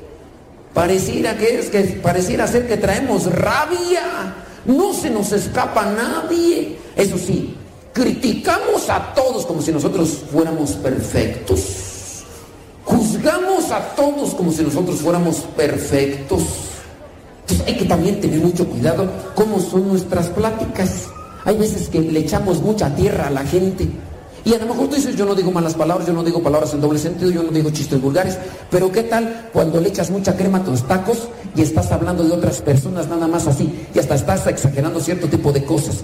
O cuando te estás dejando llevar por el chisme. ¿Cuántas de las veces no estás allí en el trabajo o estás allí hasta dentro de los grupos de catequesis? Llegas ahí y están platicando de, quién están hablando. ¿A poco? Ah, y tú estás echándole nomás ocote a la lumbre. Estás haciendo como que, sáquele más, sáquele más. ¿eh? Y ya después llegas a tu casa, ¿qué crees? ¿Qué crees? Fíjate lo que acaban de decir. Oye, eso no es portarse como hijos de la luz. Eso no es portarse. Que nosotros a veces también exageramos las cosas malas que otros nos hacen. Nos hacen una cosa mala o nos dicen una cosa mala y, nos, y actuamos mal. Entonces no estamos comportándonos como hijos de la luz, estamos comportándonos como hijos de... Ah, Ahí la dejo. Hijos de la oscuridad, no se espanten. Hijos de la oscuridad. Una persona que está en la luz camina bien, no se tropieza. Una persona que, que tiene luz sabe hacer las cosas bien. Vamos a lavar. Si hay luz, puedo lavar bien. Si hay oscuridad, a lo mejor hasta ahí dejo las manchas de, de mugre en, los- en la ropa, no lavo bien. Cuando tenemos luz, analizamos bien las cosas. Te- tener luz es tener conciencia, pero una conciencia limpia, una conciencia clara, eh, analizando las cosas. Fíjese que muchas veces nosotros no nos damos cuenta con la conciencia que tenemos, cuántas de las veces no andamos con nuestra jeta, andamos ahí con la cara de perro bulldog. Hoy andamos bufándole a la gente. Oye, pero ac- acabas de salir de misa y mira tu jeta que traes. Pues qué culpa tiene la demás gente. A- Arréglate tu jeta. No, no, quizá a lo mejor sale muy cara la cirugía. Pero fijémonos en el espejo qué jeta traemos. Yo me cuestioné. Un día estaba yo, hace ya unos años, estaba allí esperando el autobús. Y quién sabe cómo yo estaba, llegó una señora que me conocía. Yo no la ubicaba muy bien a ella, pero pues ya ven, esa señora me dijo, ¿está bien? Y yo le dije, ¿por qué? Dice, mírese la cara. Le dije, así nací, criatura. pues, ¿qué quieren? Pues, salimos, llegamos tardes a la repartición de belleza. El otro día me invitaron a un retiro allá en Estados Unidos y la gente pues no me conocía. Entonces estaba yo hasta en la parte de atrás, llegué temprano, pues llegué temprano, ¿no? Estaba ahí medio queriendo finalizar mi tema y llegaron unas señoras, ¿no? Y, se me quedaron viendo y, y nomás fruncieron así la, nariz, así como si, como si oliera feo ahí, así. y, y me saludaron, buenos días. Y yo pues yo miré, buenos días, buenos días. Y se fueron las dos señoras, hablen y hablen entre ellas. Yo dije, "Ah, pues yo sigo con mi tema acá preparándolo. Terminó el retiro y después de, de la misa se me acercan las dos señoras así medias compungidas. Padre, perdónenos, padre. Es que cuando entramos dijimos, mire ese viejo amargado. Cara de tlacuache, a ver si se compone. Dije, bueno, amargado creo que no estoy. Cara de tlacuache se las paso. No, y ya después me dijeron, ay, perdona, padre, es que lo juzgamos. Es que cuando entramos, pues mírese su cara. Dijo, ay, mijas, pues esto ya no se arregla. Pues hay que hacer el esfuerzo. Estar en la luz significa estar en la conciencia de Cristo. Y en la conciencia de Cristo es, fíjense, ya cuando uno adquiere conciencia, uno tiene que incluso hasta modificar su manera de caminar. Porque hay veces que uno camina como si uno sudara agua bendita. Uy, hay unas personas que caminan así, todas así, parecen divina garza envuelta en huevo, así, mirando. Señores, con la camisa toda desabrochada aquí enseñando el pelo de guajolote. ¿Qué es eso? Señores que caminan así, todos arqueados, con las patas, ahí van en toda la banqueta, así como si la banqueta fuera de... ¿Está rosado qué? ¿Por qué caminas así como si tú fueras Juan Camaney o qué? ¿Qué es eso? Cuando uno tiene conciencia, uno dice, yo ya estoy en modo de Cristo. Y en modo de Cristo ya voy a tratar de caminar pues normal, pues ¿para qué tengo que andar allí caminando como si montara caballo y me lo hubieran robado? Ya cuando uno tiene conciencia de Cristo, hasta en la, forma de vestir, mujeres ya están en la conciencia de Cristo. Hay que acomodar la manera de vestir. Ya estás encaminada en las cosas de Dios. ¿Qué es eso de andarse apretando? apretando todo y enseñando las lonjas y ¿qué es eso? A veces yo regaño a las que tengo por allá porque a veces vienen a proclamar la palabra de Dios, traen unas cosas todas aquí apretadas. Yo digo, oigan, ¿les va a dar un suponcio? ¿No está circulando ahí la sangre? Ya vístanse bien al modo de Cristo, como debe ser, con una conciencia. Ya están grandes, no están muchachas. Y además ya están casadas, ¿qué tienen que andar allí ofreciendo lonjas porque no ofrecen otras cosas? ¿eh? ¿Qué tienen que andar? Ya acomódese. Pero no, lamentablemente, a veces. A ver, no, no está el padre. a veces. A veces hasta entre nosotros mismos los padrecitos. Voy a morder aquí hasta, yo me voy a morder. Dicen, ahorita me dijeron que, que soy bien bueno para tirar piedras. Ahorita voy a ver si despierto unos que están dormidos. Soy bueno para tirar piedras porque soy de rancho. Soy ahí de, de aquí de, de- Guanajuato, ahí en- cerquita de Celaya, se llama Cámbaro. Pero bueno, voy a morderme. Cuando uno está en la conciencia de Cristo, uno ya tiene que a- cambiar incluso hasta su manera de ser. Oigan, pues yo, yo lo veo y yo digo, no está bien. Hay unos padrecitos.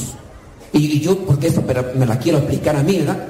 Porque hay veces que nos fijamos más en querer cuidar la barba que querer cuidar nuestro corazón. Yo digo, ya eres padrecito, ya que tienes que andarte ahí arreglando la, ceja.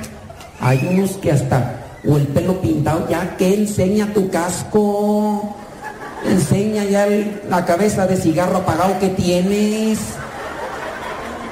Digo, señoras, pues ustedes se quieren andar pintando, pues gástenle, ¿verdad? Pues tienen dinero. Pero pues ya, ya, pues ya hay que aceptarnos como somos, ya.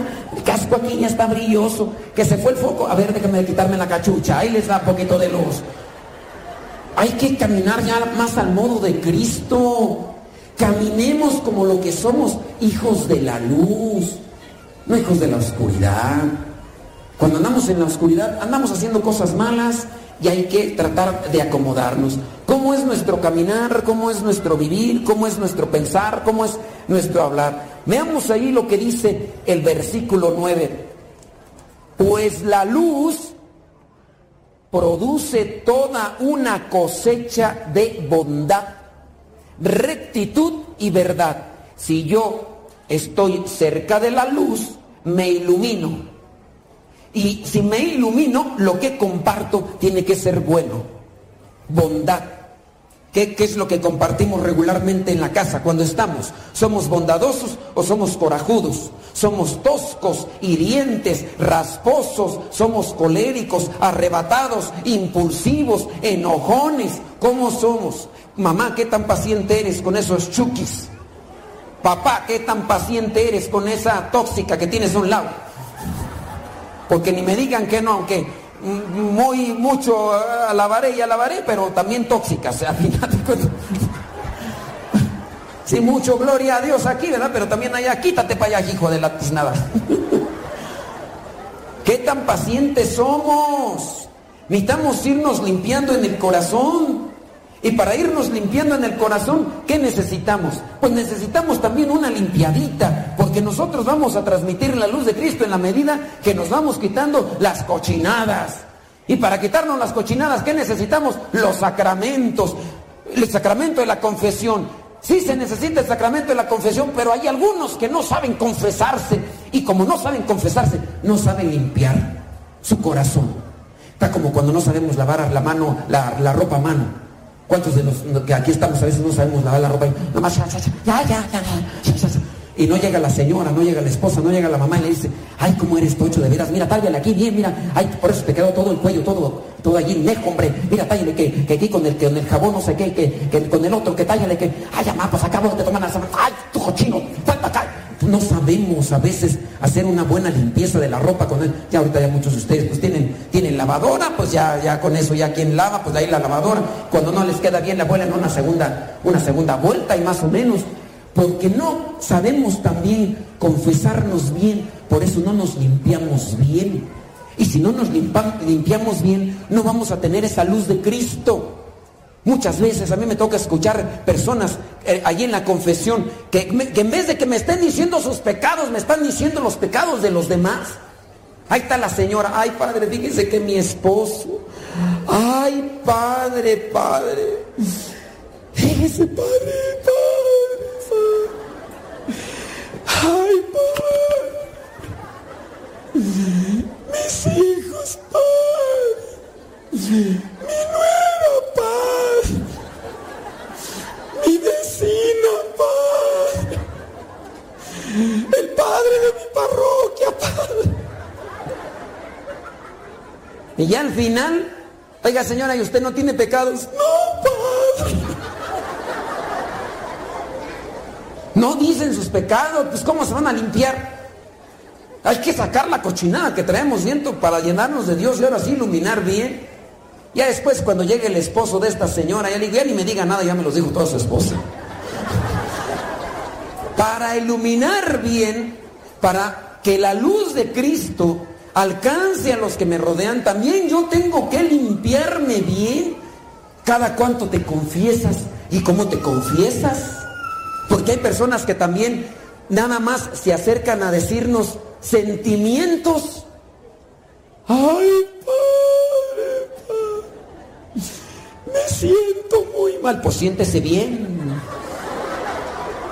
Nada más decimos sentimientos o decimos los pecados de los demás. Decimos cosas que no son pecados y por lo tanto no nos limpiamos para dejarnos llenar de Cristo e iluminar la vida de los demás. Una persona que no sabe eh, confesarse bien no va a poder iluminar una lámpara que no se limpia bien, aunque tenga luz por dentro, no va a iluminar claramente. Pues la luz, versículo 9, pues la luz produce toda una cosecha de bondad, rectitud y verdad.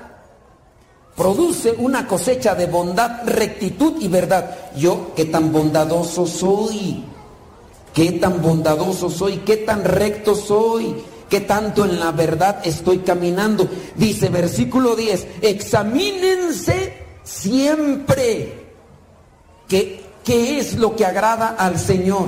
Cada cuanto hacemos un examen de conciencia, lo hacemos todos los días o nada más de vez en cuando. Hay personas que cuando yo regularmente, cuando estoy en un lugar donde no me conoce la gente, o yo no los conozco a ellos, más bien les pregunto, ¿tú hace cuánto tiempo que no te confiesas? No por, no por chisme, ¿verdad? Sino por saber más o menos por qué la masca la iguana. Uy, hay personas que en ocasiones tienen más de 15 años sin confesarse. Otro día llegué a un hospital porque iba a ungir a una señora que ya estaba media cascabeleada, así como tú en San Luis. Ya estaba media grande la señora. De hecho, cuando entré al hospital arriba miré unos sopilotes y dije, bueno, ¿y estos por aquí están esperando qué?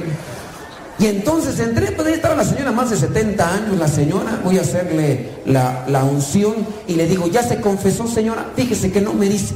Le digo, bueno, vamos a disponernos antes de la unción, la confesión necesaria. ¿Cuándo fue la última vez que se confesó, señora? Uy, padre, desde que me casé, yo dije, y 75. Dije, ojalá ya se haya casado media cotorrona. Que ojalá unos 50, para que, porque te imaginas, si se casó a los 25, aquí voy a tener 50 años para confesar. Dije, pues Dios me agarre confesado. Bueno, vamos a ver. Ave María Purísima.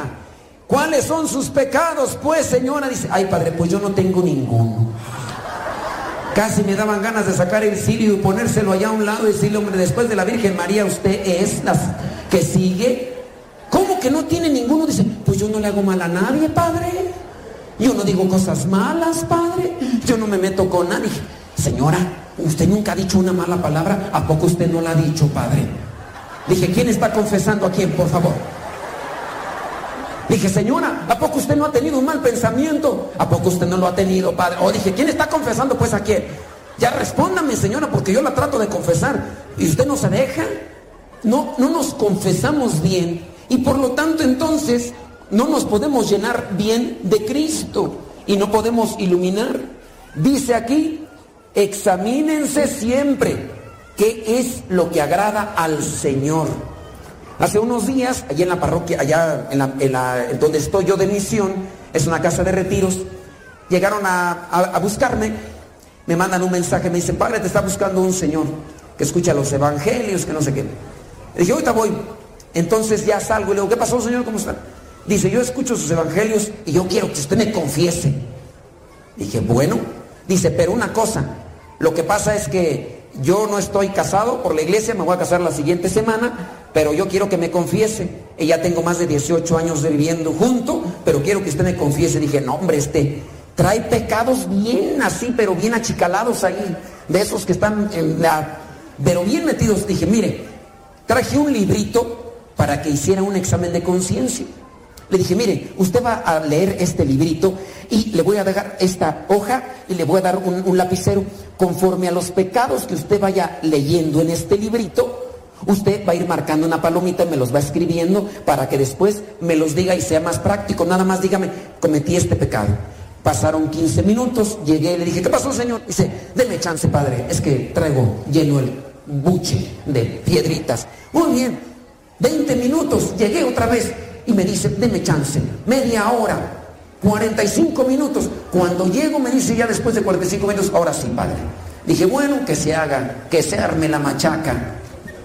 Y ya me pongo mi estola, me acomodo. El Señor me dice, ¿me da permiso de ponerme de rodillas? Dije, ándale pues. Se puso de rodillas. El Señor agarró su hojita. Ah, qué bonita confesión. ¿Y por qué fue bonita?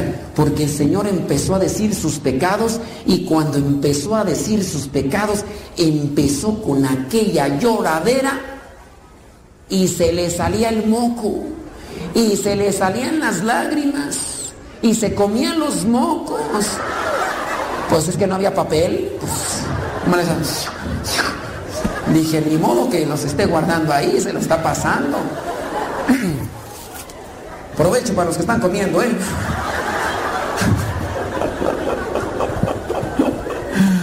¿En qué estábamos? En los mocos. ¡Qué bonita confesión! Encontré de los pocos señores, porque las señoras sí, hay unas que hasta chillan porque, por nada.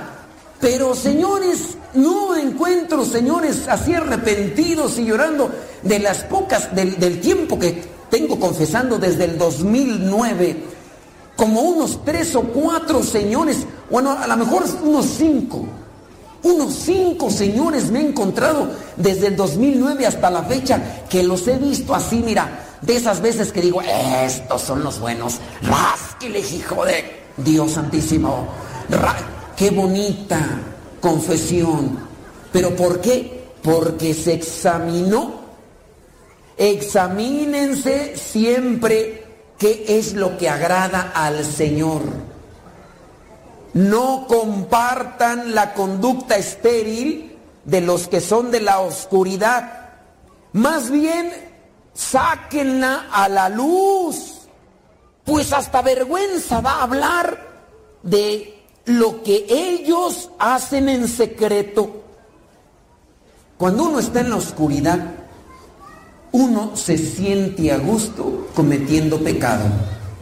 Cuando estamos en la luz nos da vergüenza. Ayer confesaba a una persona y me decía, me da vergüenza decirme, decirle los pecados. Le dije, la vergüenza la pone el diablo. Te la quita cuando vas a pecar. Y cuando vas a confesarte te la regresa y doble. Así le dije, suéltale. Le dije, ¿qué cosa que me puedes decir que no he escuchado de mis tantos años confesando? Y una ventaja tienen, que se me olvidan los pecados. Ya, el otro día estaba ahí en la casa de retiros, confesé a una señora y como era una casa de retiros, a, las dos horas regresa la señora y me dice, padre, es que se me olvidaron unos pecados. Y le pregunté, ya se confesó, ay padre, ¿cómo puede ser que se me haya olvidado? Pues hace dos horas que me confesé, le dije, ni me acuerdo de su jeta, perdón, de su cara. Dice, ¿me da permiso? Le digo, ándele pues, pues ya suéltelos, pues. Le digo, ten cuidado con la vergüenza, porque se mete la vergüenza y no dices tus pecados, pero lo único que haces es que el pecado se anide y se enraice más. Después estarás haciendo más cosas peores por vergüenza. Porque, ay, es que no quiero decir mis pecados. ya dilos, no andes generalizando. Hay gente que llega y no quiere decir sus pecados y me dice, Padre, acúsome de malos pensamientos. ¿Quieres que yo adivine cuáles malos pensamientos tienes? Dilos. Que tienes envidia, que tienes avaricia, que tienes rencor, que andas de lujurioso. Di tus pecados, tus de pensamiento, que andas queriendo. Di tus pecados. No hay que andarlos escondiendo. Hay gente que llega y me dice, pequé de impureza. ¿Y qué? O sea, englobo todo o qué? Ya dime lo que hiciste, pues eso es lo que se tiene que hacer en la confesión. Decir el pecado que se cometió. No hay que darle entrada a la vergüenza cuando hay que confesarse. Porque si no el pecado se arraiga en el corazón y después ese pecado ya lo vamos a estar haciendo constantemente porque ya no nos duele. Y eso es lo que provoca cuando dejamos entrar la vergüenza a nuestro corazón. Entonces hay que examinarse, hay que examinarse constantemente. Dice el versículo 14, porque todo lo que se deja poner en claro participa de la luz. Di las cosas como son. Por eso dice, despiértate. Díganle que se está durmiendo a un lado, hombre. Despiértate tú que duermes. Levántate de entre los muertos y Cristo te alumbrará. Eso se lo estoy diciendo para los que están diciendo, sí, Padre, sí. Les cayó de peso la comida, ¿verdad? Yo, yo sé, yo sé. Hay veces que uno dice que después de la comida nos llega el mal del puerco, pero yo por lo que veo les llegó el jabalí a ustedes. Este puerco venía agresivo, mira, algunos de ustedes están que privados, así puede pasar una locomotora y ni si así se despiertan. Pero bueno, espero que sea un descanso en el Señor, porque hasta eso tienen las cosas de Dios. Allá afuera traen insomnio, vienen a un retiro y luego lo cuelgan el pico. Bendito y alabado sea Dios que se oyeron por lo menos aquí. Por lo tanto, versículo 15, por lo tanto, cuiden mucho su comportamiento.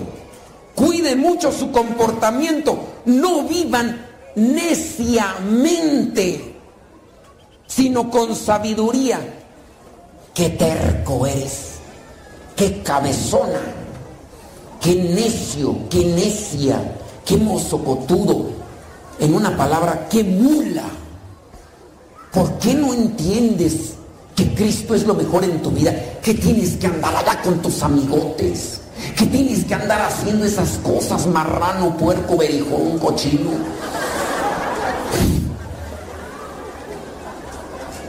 Que tienes que andar haciendo esas cosas, pues ya. Tú ya perteneces a Dios, eres propiedad de Dios. Compórtate como hijo de Dios, no como hijo de la... ¿Qué significa ser santo? La palabra santo, tanto en hebreo y en griego, significa reservado a Dios. Búsquenle. Cuando dice, ustedes ya pertenecen al pueblo santo, es decir, ya están reservados para Dios. Nosotros estamos llamados a ser santos. Y estamos llamados a ser santos porque estamos llamados a ser reservados para Dios. Hay que apartarnos de lo malo, de lo negativo, de lo sucio, de lo puerco, de lo cochino. No actúen tontamente, versículo 17. Procuren entender cuál es la voluntad del Señor. No se emborrachen. Ahí dice, chequenle señoras, márquenle bien ahí. Versículo 18. No se emborrachen, pues eso lleva al desenfreno.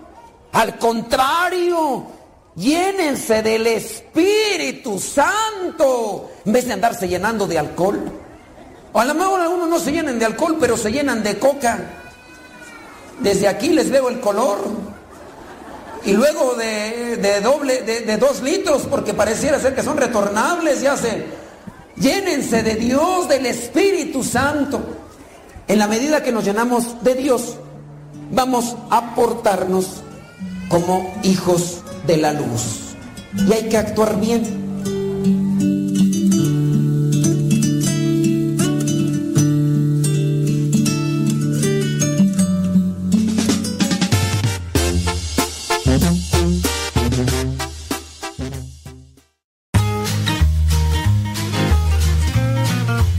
Invitamos a participar del evento de los 10.000 padres de familia este domingo 17 de marzo en el Centro Internacional de Espiritualidad Misionera en el pueblo de San José Huilango, en el municipio de Cuautitlán Izcalli, en el Estado de México. Para una mejor ubicación, busca en el Google Maps Campo Misión, Misioneros Servidores de la Palabra. El evento comienza a las 8 de la mañana y termina a las 5 de la tarde. Se pide una cooperación de 80 pesos por persona. Más informes al WhatsApp 55 30 75 54 13.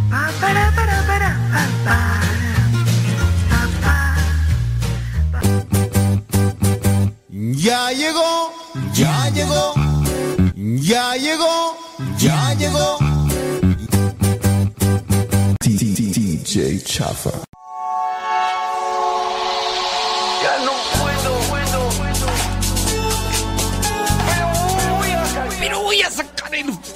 Wow. 49 minutos después de la hora. Señoras y señores, pues el próximo 17 de marzo vamos a estar también predicando allá en, en el retiro de los 10.000 padres de familia. Retiro de los 10.000 padres de familia. Quiero invitarlo a usted, a su pareja, si ya han participado de estos retiros, si ya han participado... ¿Quién de ustedes ha participado de estos retiros? De los 10.000 padres de familia. Oye, ya son más de 20 años. Son más de 20 años que se realizan estos retiros. Allá yo recuerdo en lo que fue el primer retiro, allá en el año 1999, que de hecho fue aquí en, en esta casa donde nos encontramos, San Vicente Chicoloapan. Ok, quiero invitarlo a esto. Si usted ha participado de estos retiros de los 10.000 padres de familia, junto con su pareja, mándeme un pequeño video donde me digan su nombre y de qué manera les ha ayudado ese retiro. ¿Puede? Se lo voy a agradecer. Estos videos van a ser para promover el evento y decirles a los demás, miren, a estos dos les ayudó. Antes se peleaban todo el día, ahora ya nada más la mitad. Antes se peleaban todos los días, ahora ya nada más dos días por semana. ¿Han participado del retiro de los 10.000 padres de familia? Mándame un video, así cortito, tu nombre y de qué manera les ha ayudado ese retiro. A mí me ha ayudado, en, a mí, no nosotros, a mí me ha ayudado, que, o sea que, que de los dos digan, nos ha ayudado, me ha ayudado en esto como pareja. ¿De qué manera les ha ayudado como pareja ese retiro de los 10 mil padres? Si me mandas el video el día de hoy, lo editamos y ya mañana comienza a salir. Así que, pero sí tienen que salir los dos. Los dos.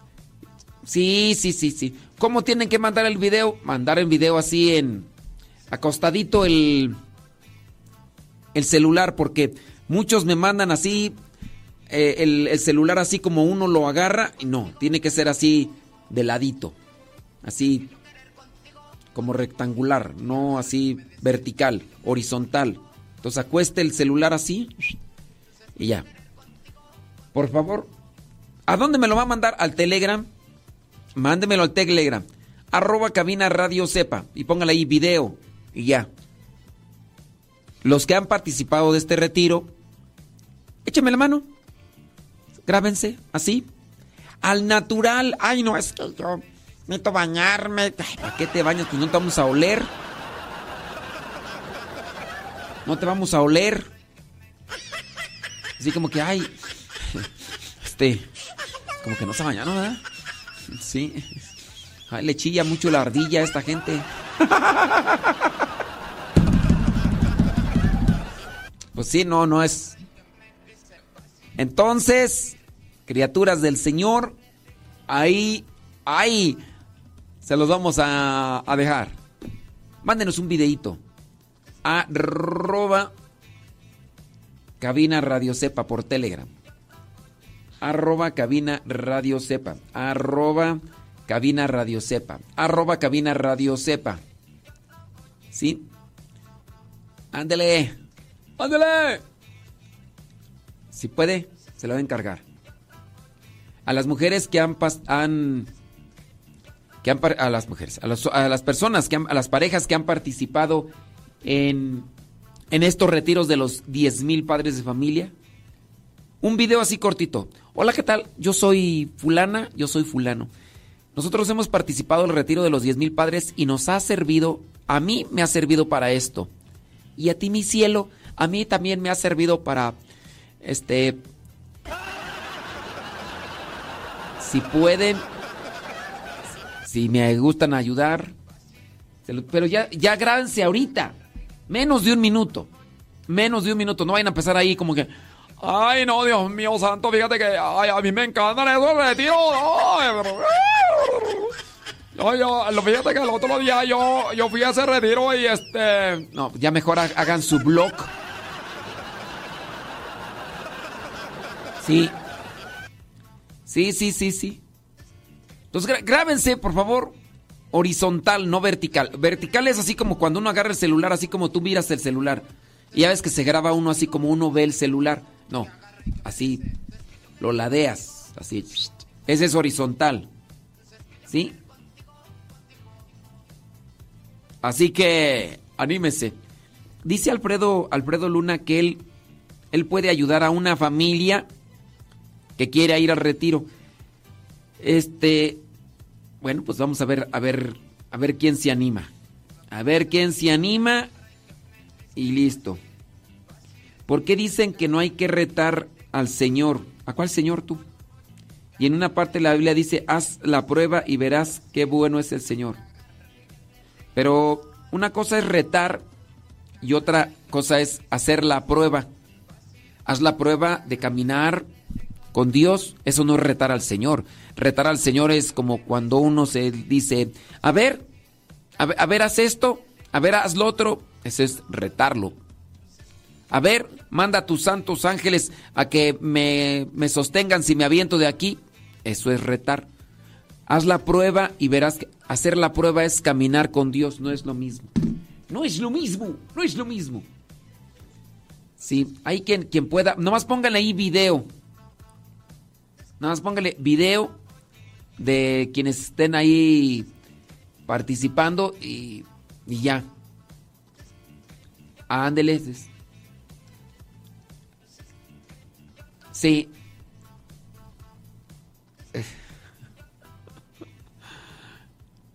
Ándele, pues bueno, ahí voy a esperar. Si han participado de este retiro de los 10.000 padres de familia, mándenme un video, díganos su nombre y de qué manera les ha ayudado. Así, cortito, nos ha ayudado en esto, en lo otro, aquello y... Sí, ándele. Ya, yo ya pienso que ya, ya han de estarse grabando. Ándenlo pues, 57 después de la hora en este día, ju, ju, ju, ju, ju, jueves 22 de febrero.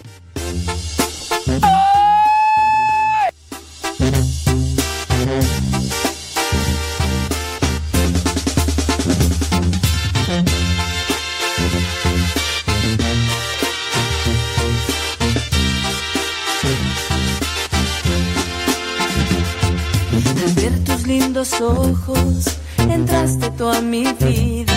Y al mirar yo tu sonrisa, yo te entregué mi corazón. Estoy en cuerpo y alma, atada a tu vida, brindándote mi tiempo y también mi corazón. pruebas y alegrías, contigo quiero estar, junto luchar por siempre, hasta la vida terminar, toda mi vida entera, a tu lado quiero estar, pues es una promesa que hice en el altar. Y contigo quiero estar. A tu lado yo seguir, yo a tu lado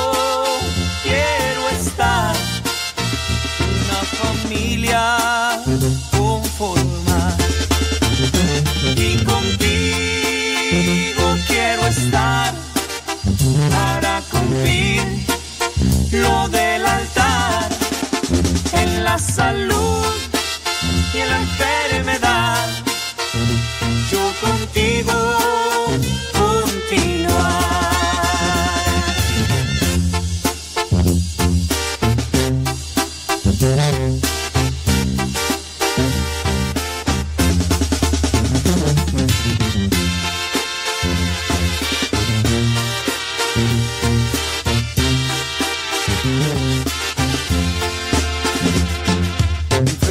Y alegrías, contigo quiero estar. Todo luchar por siempre, hasta la vida terminar. Toda mi vida entera a tu lado quiero estar. Pues es una promesa que te hice en el altar.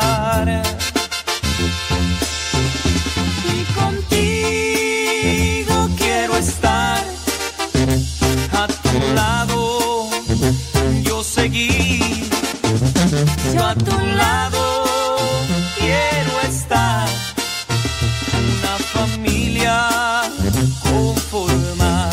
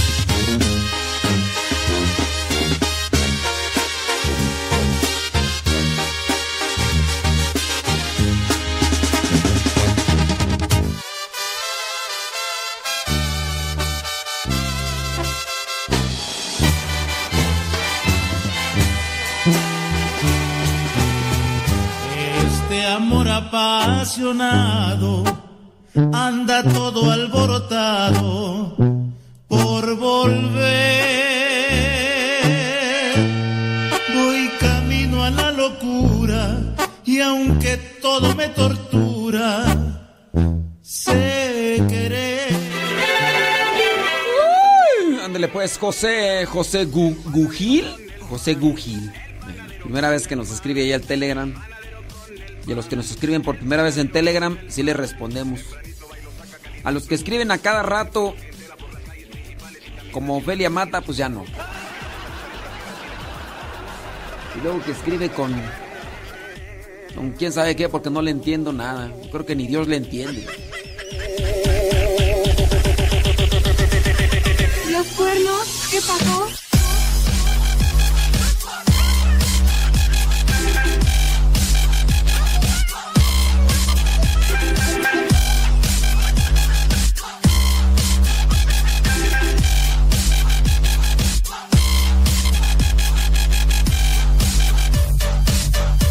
Dos minutos después de la hora. Do- do- do- dos minutos después de la hora.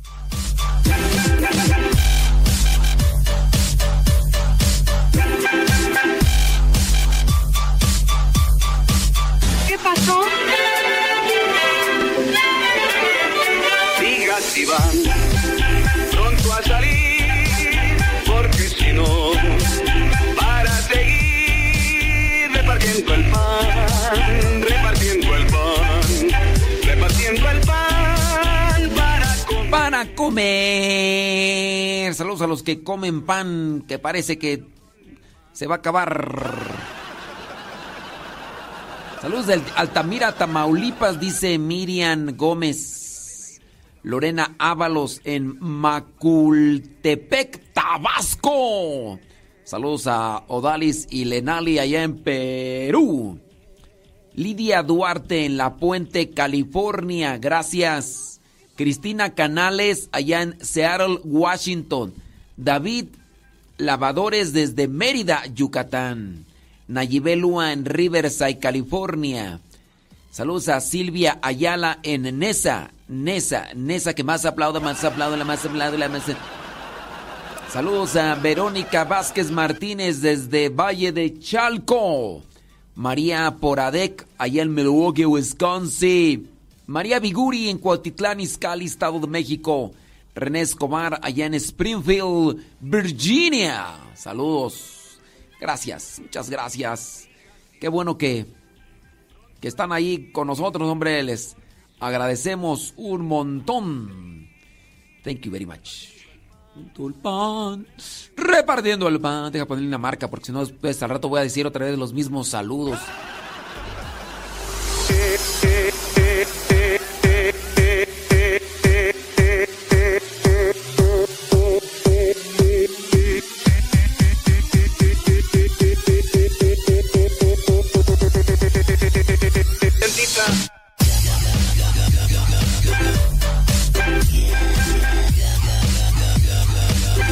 Saludos a la señora Conchita.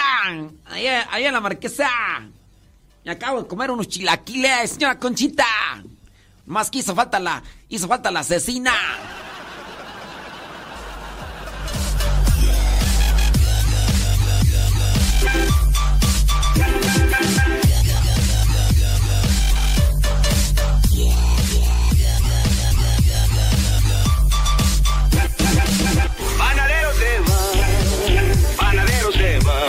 Dice Eugenio Medina, dice, ahora entiendo por qué no me contesta. Vaya, Eugenio, hasta que...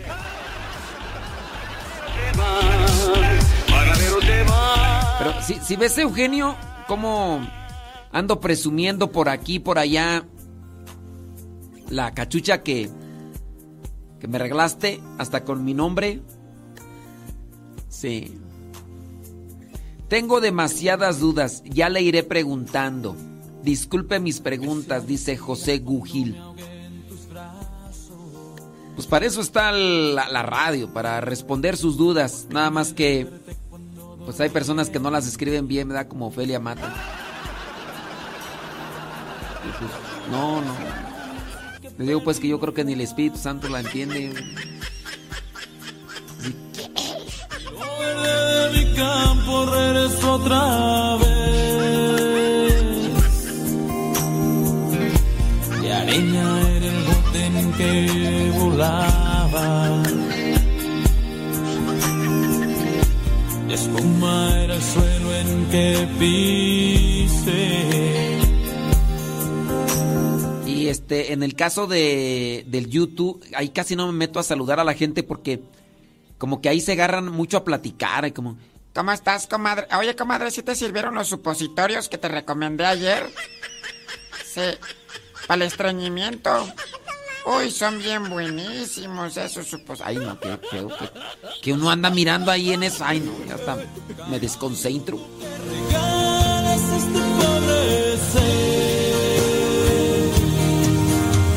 Regálame tu paz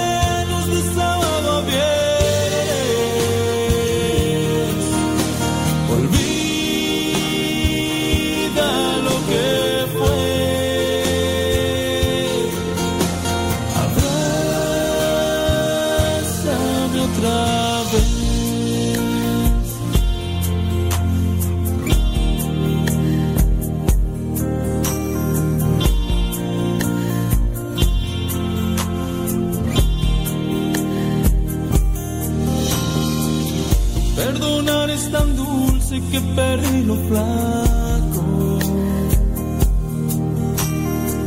Y lo verde de mi campo regreso otra vez.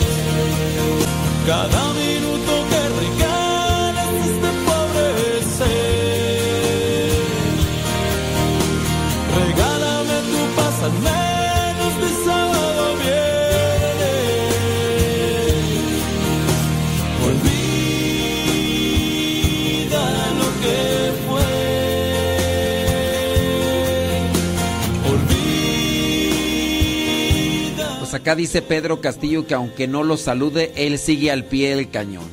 Olvida lo que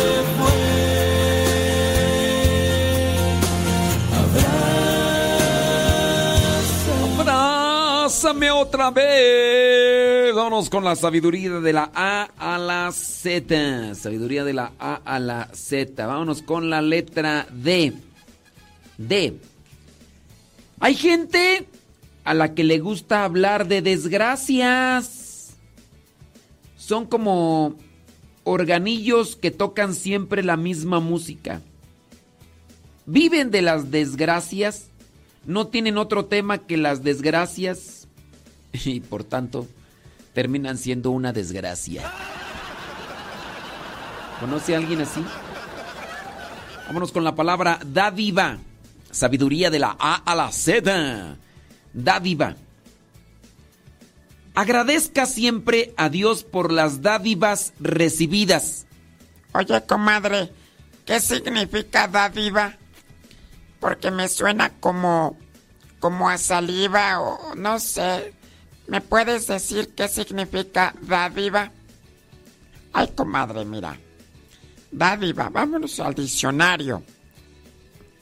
La palabra dádiva viene del latín dativa, que significa regalo.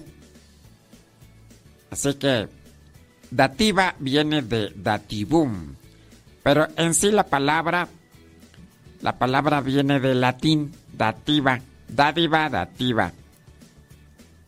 Por eso a veces dicen, mira, esa persona es bien dadivosa. No sé si les ha tocado, pero sí, hay veces que dicen, esa persona es muy dadivosa. O sea que es muy generosa. Eso significa dádiva. Eh, para que lo sepas.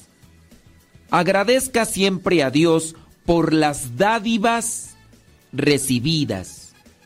Cada día por la mañana, no dejes de decir, te agradezco Señor por el descanso, por la salud, por el día que está por comenzar, por la gracia de poder contribuir al mejoramiento de la sociedad y por el bien que puedo hacer.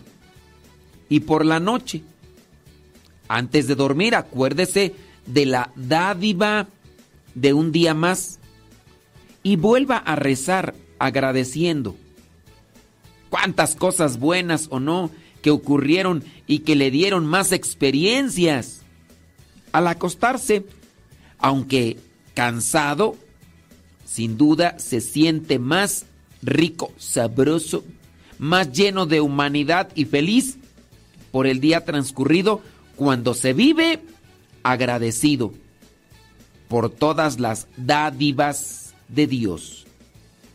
Todo fue una gran dádiva, aún los momentos difíciles y aquellos momentos de desencuentro que también forman parte de la escuela del vivir. Nada debe ser maldecido por alguien que sabe todo, que todo ocurre en las manos de Dios. Piense en esto. ¿Hay dádiva mayor que tener fe en Dios y poder decir de todo corazón, muy agradecido? Hay que dar gracias a Dios por sus regalos. Acuérdese, la palabra dádiva significa regalo. La palabra dádiva significa regalo. ¿Cuáles son los regalos de Dios? ¿Y cómo saber aprovecharlos? Uy, hay un montón. Los regalos de Dios son numerosos, son diversos. Y cada uno de nosotros los experimenta de manera única, según nuestras circunstancias, nuestras perspectivas de vida, también nuestra disposición o nuestra indisposición. Algunos de los regalos más comunes que vienen a ser de Dios, por ejemplo, la vida. Vida, yo te amo más que al aire que respiro. Un regalo de Dios, el talento de cantar, que hay personas que lo tienen, hay personas que tienen ese regalo de, Dios. Oye, y a lo mejor, ¿sabes qué? Que habrá personas que tienen el regalo de cantar y no cantan. Ay, qué triste ha de ser, ¿no? Que de repente cuelgues los tenis porque un día los vas a colgar. Y que llegues, que llegues allá al cielo y que Dios te pregunte, oye, ¿por qué no pintaste pintar? Te di el don de pintar, nunca pintaste. Ay, es que no me gusta. Oye, ¿por qué no cantaste? Pues hubieras cantado. Sí, hubieras cantado y... Oye, ¿por qué no bailaste? Es que no me gusta bailar. Pues hubieras bailado así, te hubiera, te hubiera ido muy, pero muy, muy bien. ¡Bienvenidos, don Cosme! Y a lo mejor, ¿cuántos don? Oye, ¿te imaginas? A lo mejor puede ser, puede ser que tengas muchos dones guardados y ni siquiera escribir. A lo mejor tienes el don de escribir. Hay que pulirlo. Claro, como es pintar, como es bailar, como es cantar. Pero el regalo sin duda principal es la vida, es el don más fundamental que recibimos. Cada día que estamos vivos es un regalo de Dios que debemos valorar y aprovechar al máximo. Otro regalo, el amor de Dios. Sí, el amor de Dios es un regalo inmenso que nos llena de significado y propósito. Nos ama Dios incondicionalmente y nos invita a compartir ese amor con los demás. Nos invita a compartir ese amor con los demás. Pero si no lo compartimos, pues no. ¿Te imaginas? No compartir los dones que Dios... Cuando uno comparte los dones, somos felices. Cuando compartimos los dones, somos felices. Nos realizamos. Es que ejercitar, poner en práctica un don o un talento, nos realiza y al realizarnos somos felices. ¿Cuántos dones y talentos no tendrás ahí guardados? Y nomás no. ¿Qué otro don, eh, otra dádiva de Dios? Eh, la familia, las amistades, esas relaciones significativ- significativas con nuestros seres queridos o con personas que nos hemos encontrado en el camino y hemos hecho conexión. A pesar de la distancia, a pesar del tiempo, ahí estamos. Ahí seguimos. Quizá con algunas diferencias, pero ahí seguimos. Es la amistad también un, algo que se tiene que trabajar. Uy, después de tantos años, ahí estamos. ¿Qué, qué otro, otra dádiva de Dios? La fe, la esperanza, obviamente sí, dicen por acá. El perdón de Dios, claro. La, la gracia de Dios eh, que nos ofrece, pues es ese perdón, ese esa reconciliación. Sí. La fe la esperanza, pues como regalos, ¿verdad? Dones que nos pueden servir para conocerlo más a Él. Para aprovechar estos regalos o estas dádivas hay que ser humildes. Hay que reconocer, hay que agradecer, hay que usarlos bien, como mencioné. Hay que conocer la voluntad de Dios para que los pongamos en práctica.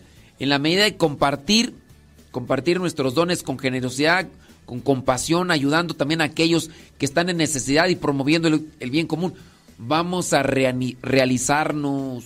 Y también vamos a crecer espiritualmente, cultivar una relación más profunda con Dios a través de la oración, la meditación y el estudio de las Sagradas Escrituras, nos puede ayudar para ir creciendo más en ese amor.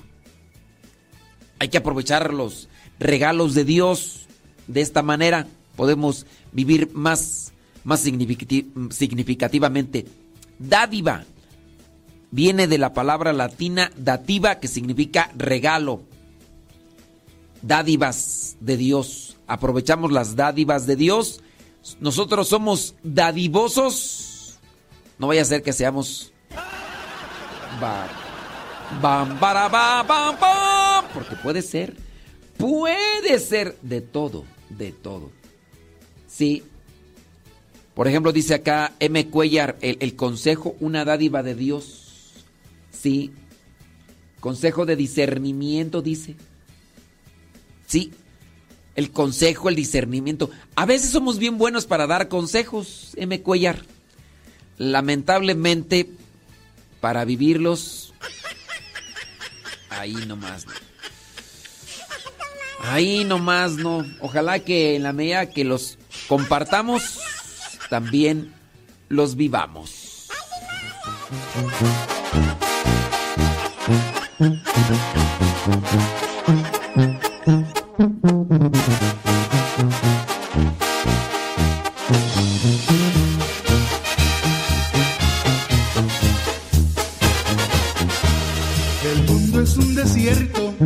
Agua para el alma no puede producir. Y en ese desierto mi alma transita, Las no la han podido. muriéndose de sed. Se acalma 21 minutos después de la hora. Ya le dio compartir a Facebook y YouTube. Ya lo compartió en sus grupos de WhatsApp, Telegram. Muchas gracias por compartirlo, hombre. el.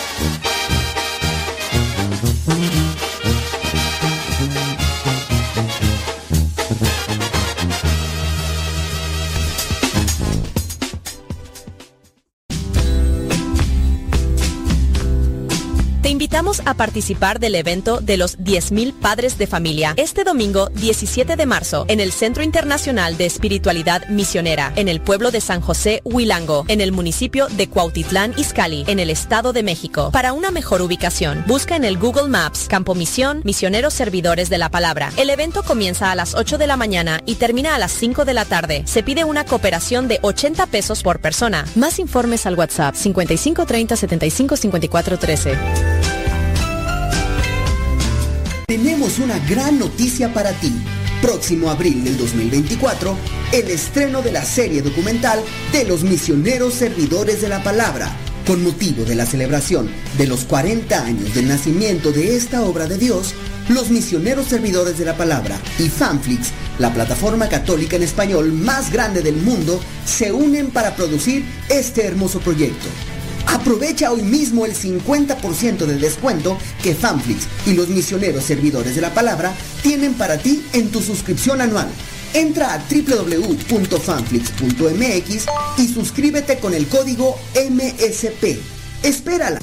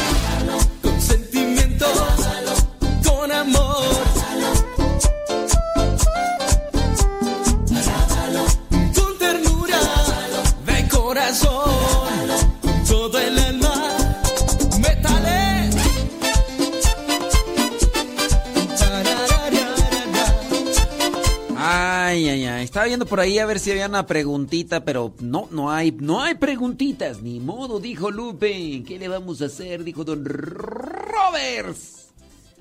Si, si hay preguntas, láncenlas. Con gusto vamos a responderles. Estaba por ahí mirando un escrito y se me hizo interesante. Quiero compartirlo, obviamente. Quiero compartirlo. Este escrito se llama 100 metros. 100 metros.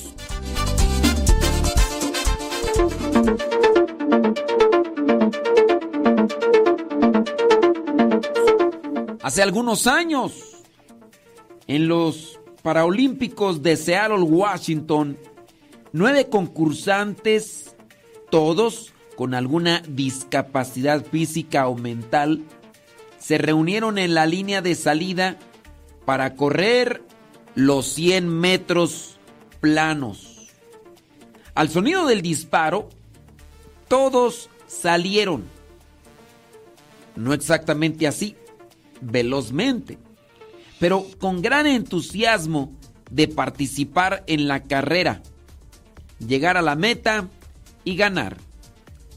Todos, es decir, menos uno, que tropezó en el asfalto, dio dos maromas y empezó a llorar. Los otros ocho competidores oyeron a aquel muchacho, niño, llorar, disminuyeron la velocidad, voltearon hacia donde estaba él tirado, se dieron la vuelta todos y regresaron a donde estaba. Una niña con síndrome de Down se agachó, le dio un beso en la herida al niño y le dijo, eso te va a curar.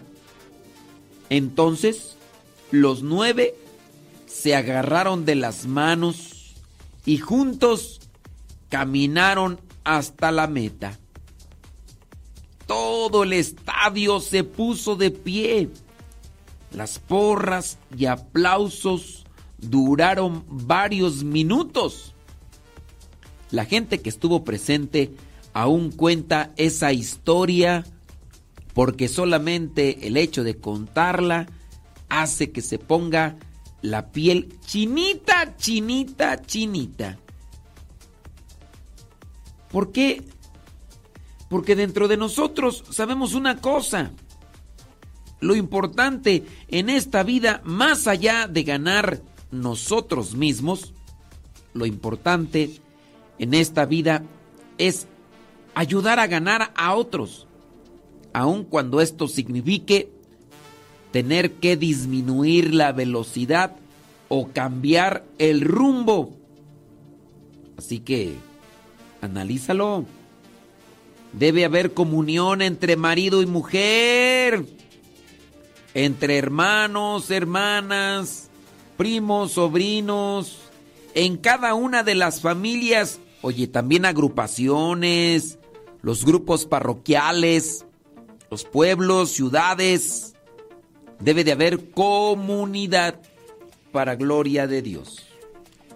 Sí, en la medida que nos unimos con los demás, esto puede ser muy pero muy bonito. Y no es algo que esté relacionado con con las cosas de la fantasía. No, no, no. Es algo que que puede darse en la medida que nosotros tengamos algo bueno en el corazón.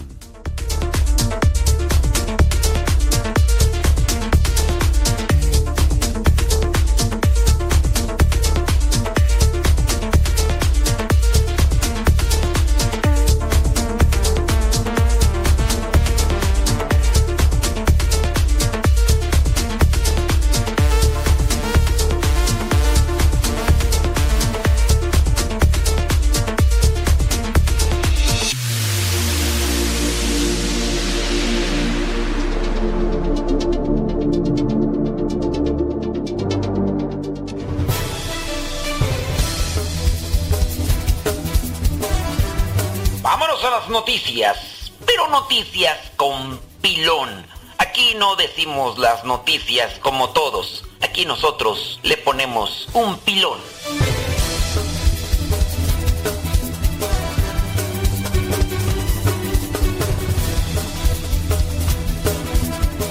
Vámonos con las noticias. Noticia, una noticia desagradable. Una noticia triste a su vez. Fíjate, una mamá que daba consejos de crianza en las redes sociales fue sentenciada a prisión por abuso infantil. Sí, una mujer madre de seis hijos allá en Estados Unidos que se dedicaba a dar consejos de cómo criar a los hijos, porque tenía seis. Daba consejos en las redes sociales. Cientos de miles, cientos de miles de personas habían visto sus consejos. Y resulta que la señora ha sido sentenciada a muchos años de cárcel porque fue encontrada culpable de no vivir y poner en práctica los buenos consejos que daba. Los buenos consejos que daba. Esta mujer cuando fue sentenciada pidió una disculpa entre lágrimas, principalmente a sus hijos por abusar de ellos física y emocionalmente. Así que va a estar décadas, décadas en la cárcel. La acusada, esta mujer le dijo al juez que no abogaría por una sentencia más corta. Antes de ponerse de pie para agradecer a los oficiales de policía locales, médicos y trabajadores sociales por ser los ángeles. Sí, así le dijo ella. Estos policías, estos médicos, estos trabajadores sociales son ángeles que salvaron a los hijos de ella en un momento en que dice que estaba bajo la influencia de otra persona. Sí, una socia. Pues ustedes muy bien saben que muchas personas que están en las redes sociales monetizan, monetizan sus videos, sus audios. Digo, esto no es algo ilegal. Muchos sacerdotes, muchos religiosos, religiosas lo hacen. Sí, algunos lo hacen. Y entonces, por ahí viene una entrada económica. Pero, de repente, puede ganar la ambición.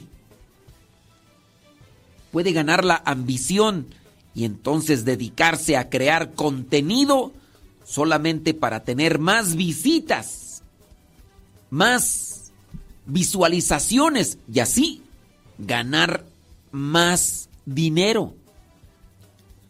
Ha habido, por ejemplo, algunos predicadores católicos que ya pareciera ser que son comentaristas de espectáculos, hablando de las personas de la iglesia, que fulano, que sutano, eso sí, monetizan sus videos para tener más vistas.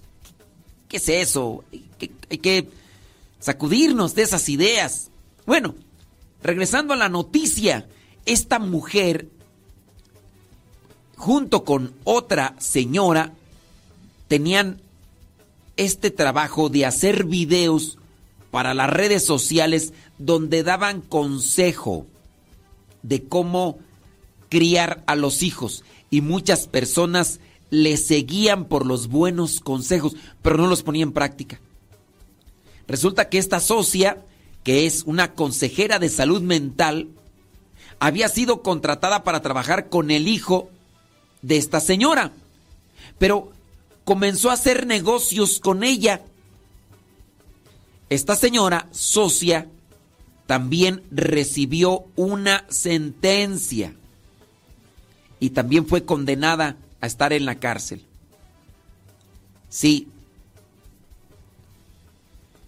Estas dos mujeres estarán 30 años en prisión porque allá en este lugar de Estados Unidos, de donde son, ahí tienen este tipo de que limita la duración de las sentencias consecutivas. 30 años, dice. Nunca dejaré de llorar por herir sus tiernas almas, dijo la mamá que fue sentenciada. Porque resulta que esta mujer de 42 años y la socia de 54 se habían declarado culpables de cuatro cargos de abuso infantil agravado por tratar de convencer a los hijos menores de esta señora de que eran malvados, poseídos y necesitaban ser castigados para arrepentirse. Las mujeres fueron arrestadas en la casa eh, de una de ellas, en el sur de este estado, después de que el niño de 12 años, el niño de 12 años de esta mujer, escapó por una ventana. Fue con un vecino y le pidió ayuda para que llamaran a la policía. Entonces llegó la policía y todo. El niño estaba bajo de peso, lleno de heridas. Tenía cinta adhesiva alrededor de los tobillos y las muñecas. Se había librado de haber estado amordazado y sostenido. Le dijo a los investigadores que le había atado con cuerdas en las extremidades y había usado pimienta de cayena y miel en sus heridas, según una orden de cateo. El fiscal del estado describió el ambiente en el que estas dos señoras habían mantenido a los niños como un entorno similar a un campo de concentración del holocausto. Si bien la mamá de estos niños ha mostrado remordimiento y ha cooperado con los abogados, dijo que no lo han hecho. Dice, no lo ha hecho y sigue culpando a los niños, la asocia. La mamá siente remordimiento, pero no la asocia. El abogado dijo que su clienta no es la mujer sin remordimientos como ha sido retratada y aceptada la responsabilidad de sus acciones. Y bueno, la consejera de salud mental se declaró culpable de cuatro de sus seis cargos de abuso infantil, o sea, la socia. Y dos cargos fueron desestimados por parte de su acuerdo de culpabilidad. La mamá se declaró culpable de cuatro de seis cargos y no culpable de dos. El esposo dice, eh, mm, iniciaron ese canal allá en el 2015 y acumularon un gran número de seguidores mientras documentaban sus experiencias criando a seis hijos. Tiempo después, el esposo comenzó a trabajar con la compañía de asesoría, ofreciendo seminarios para padres de familia. Lanzó otro canal en las redes sociales, publicando contenido para así poder ayudar. Así que ahí está esa situación. Son de esas cosas como que de, de un multi universos paralelos que tú dices, a ver, y dieron muchos consejos, a tal punto dice que le seguían durante todos los años millones, millones de personas. Entonces puedo pensar que los consejos eran convincentes. Lo malo fue que no los pusieron en práctica. Sí. Dice, admitió haber coaccionado a la hija menor que tenía nueve años en ese momento para que saltara hacia un cactus varias veces. Imagínense. Y corriera descalza por caminos de tierra hasta que sus pies se ampollaran. El niño y la niña, dice, fueron llevados al hospital después de los arrestos y puestos bajo custodia. Obligaban a los niños a, la, a realizar labores físicas en el calor del verano sin propiciarle mucha comida o agua. Tanto así que el niño de 12 años que dio aviso porque se escapó por la ventana tenía poco peso. Había deshidratación, quemaduras, de todo. Híjole. Pues así, así las cosas. Así las cosas. Bueno, pues. ¿Cuál es el pilón? Pues ya el pilón ahí está, o sea, puede ser, puede ser que nosotros demos muy buenos consejos, puede ser, no lo sé. O tú. Lo bueno como tal no es dar el consejo, sino vivirlo, porque hay incongruencia y por eso a veces el mundo o la gente no cree en lo que compartimos porque hablamos de amor, de paz, pero nunca lo reflejamos con nuestros actos hacia los más cercanos y con los que vivimos. Ahí te hablan, mija, para que me entiendas, no era.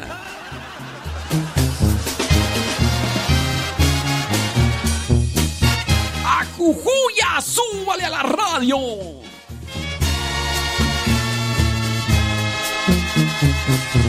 Yo quiero ser, Señor, la gota de agua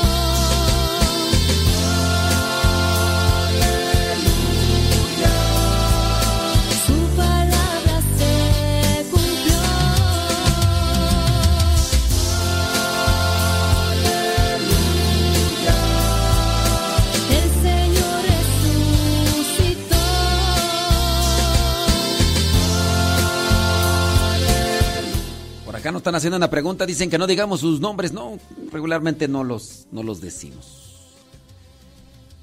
Eh, dice, se le...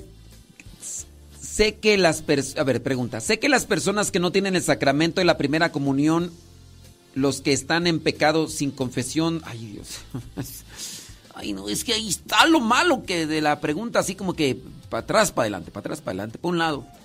Sé que las personas que no tienen el sacramento de la com- primera comunión, los que están en pecado, sin confesión, y no los casados por la iglesia, no pueden comulgar. ¡Ay! Una pregunta para atrás, para adelante, por un lado. A ver, pero veo en la iglesia donde voy que puedes pasar durante la comunión con las manos cruzadas en el pecho a recibir la bendición. ¿Eso es correcto?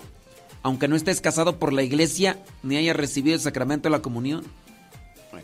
La pregunta, a ver, como tal, ¿es correcto pasar eh, a que te den la bendición du- durante la comunión? Miren, no es que sea correcto o incorrecto. Yo aquí no tendría que utilizar ni una ni otra. Tú sabes que esa fila es para recibir a Jesús sacramentado. No puedes recibirlo.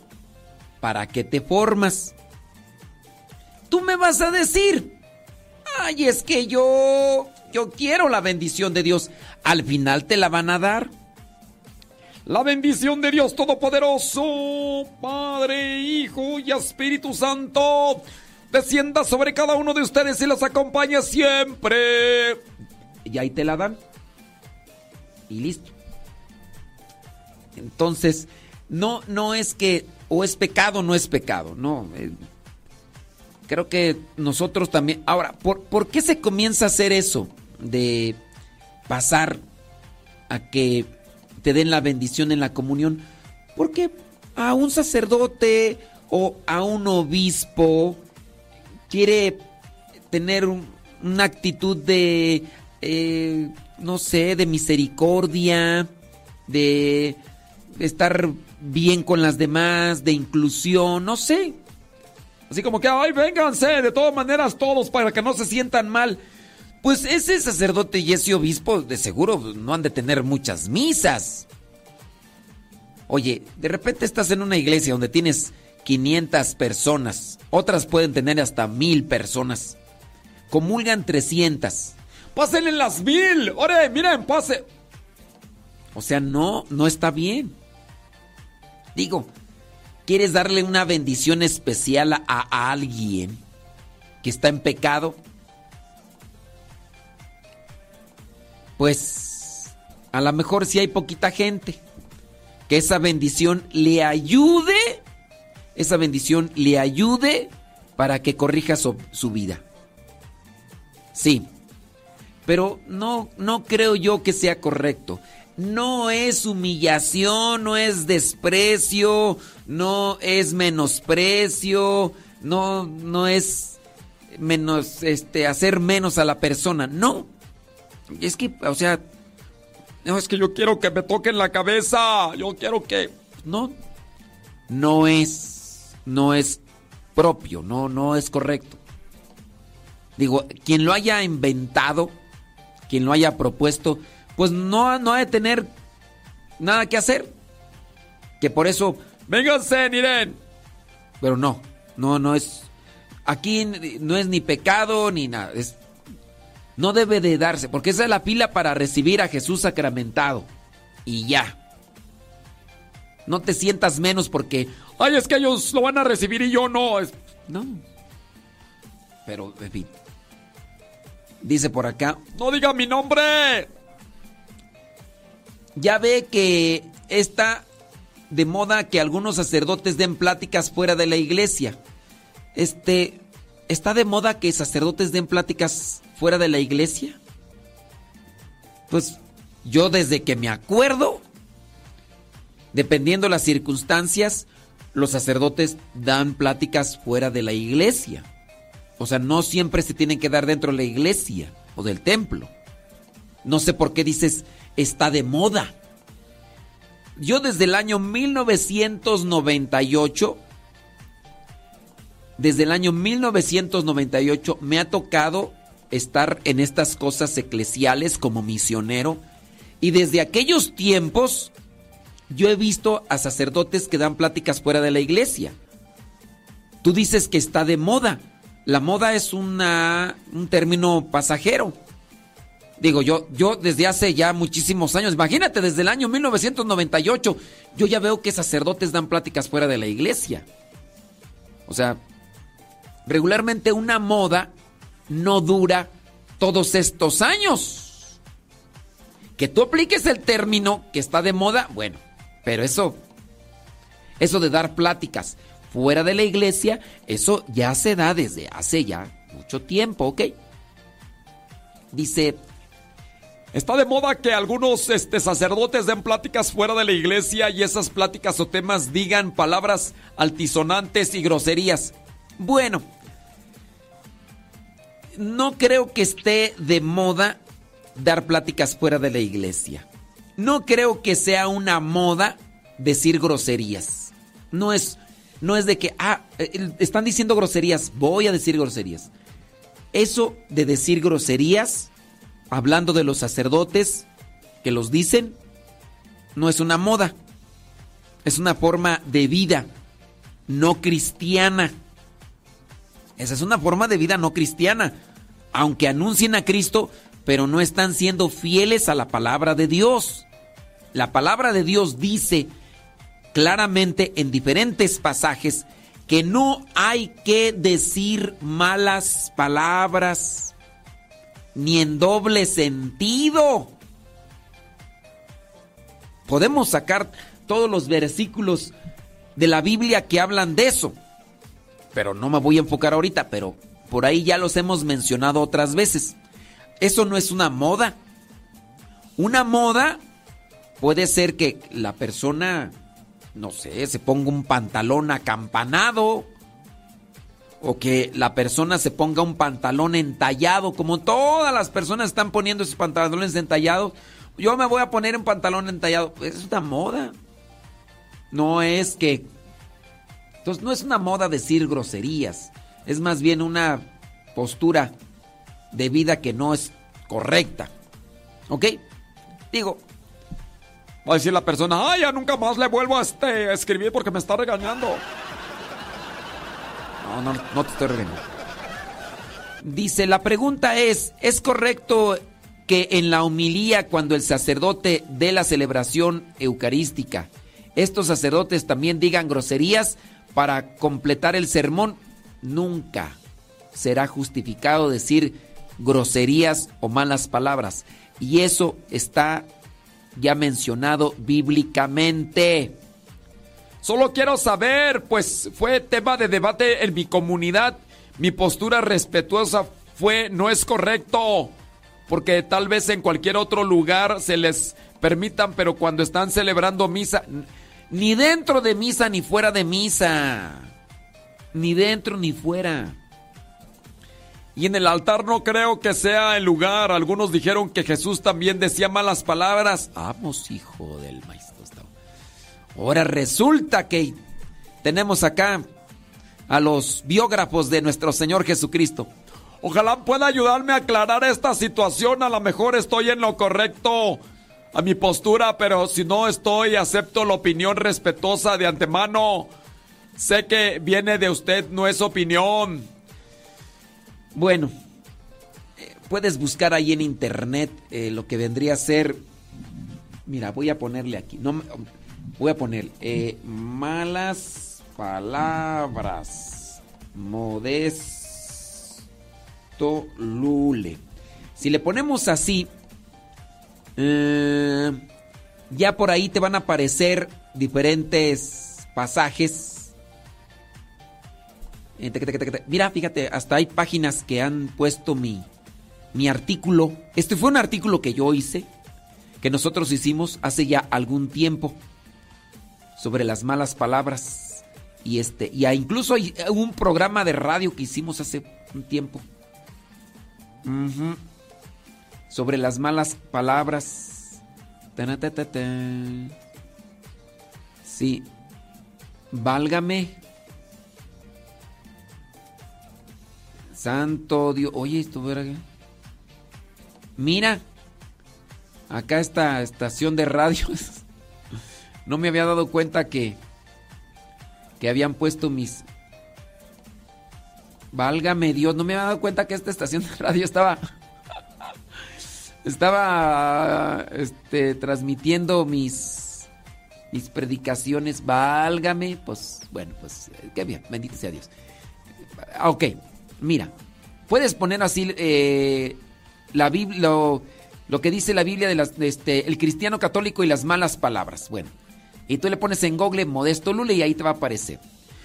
Son conocidas como malas palabras, groserías, palabras altisonantes, leperadas, vulgaridades, insultos y en algunos lugares como carnes, eso allá en Guanajuato.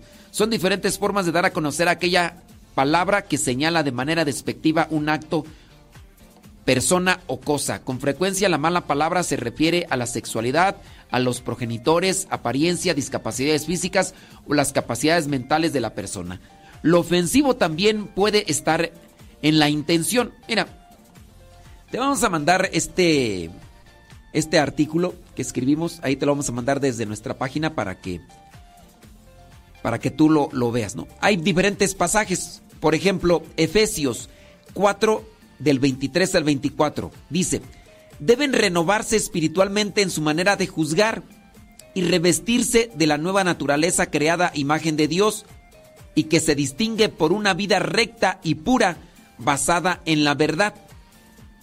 Mateo 12, 36 al 37 dice, y yo les digo que en el día del juicio todos tendrán que dar cuenta de cualquier palabra inútil que hayan pronunciado pues por tus propias palabras serás juzgado y declarado inocente o culpable. Efesios 4:29, no digan malas palabras, sino solo palabras buenas que edifiquen la comunidad y traigan beneficios a quienes las escuchen. Colosenses 4:6, su conversación debe ser siempre agradable y de buen gusto y deben saber también cómo contestar a cada uno. Su conversación debe ser agradable y de buen gusto. Efesios 5 del 3 al 4. Ustedes deben de portarse como corresponde al pueblo santo, ni siquiera hablen de inmoralidad sexual, ni de ninguna otra clase de impureza o de avaricia. No digan indecencias, ni tonterías, ni vulgaridades, porque estas cosas no convienen. Más bien alaben a Dios. A Dios. Lucas capítulo 6, 45. El hombre bueno dice cosas buenas porque el bien está en su corazón y el hombre malo dice cosas malas porque el mal está en su corazón, pues de lo que abunda en su corazón habla su boca. Y así. Entonces, este, ahí te lo dejo. Ya si quieres agarrar ahí la onda, pues ya sábanas para qué cobijas. Entonces, no digas malas palabras, ni vulgaridades, ni cosas por el estilo.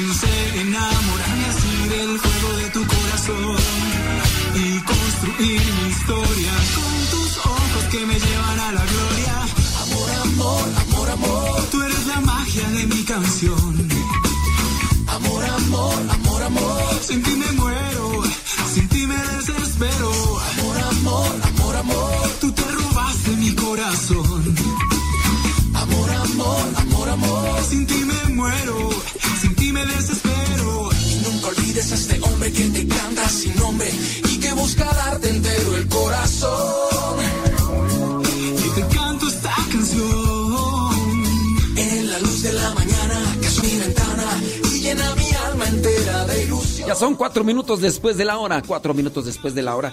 El programa se queda ahí guardado. Ahí se queda guardado el programa en YouTube y Facebook, en, la página Modesto Radio. Y también se estará subiendo a Spotify, iTunes y a las diferentes plataformas de podcast. Búsquenos como Modesto Radio en Spotify, en iTunes, en las páginas de podcast. Búsquenos como Modesto Radio en Facebook y en YouTube. Les recuerdo que el próximo 17 de marzo vamos a estar compartiendo una predicación ahí con los padres de familia. ¿En dónde? En Campo Misión. Allá en Campo Misión, 17 de marzo. Te invitamos para que nos acompañes. Oiga, y ya viene por ahí Pati Paco. Pati Paco con el programa Lo que Dios ha unido. Sí, Pati y Paco con el programa Lo que Dios ha unido. Señoras y señores, al ratito nos volvemos a encontrar aquí en Radio Cepa. Quédese en sintonía de esta buenísima estación que desde el 2009 aquí sigue, sigue y más. Sin ti me desespero. Amor, amor, amor, amor. Tú te robaste mi corazón. Amor, amor, amor, amor. Sin ti me sin ti me desespero.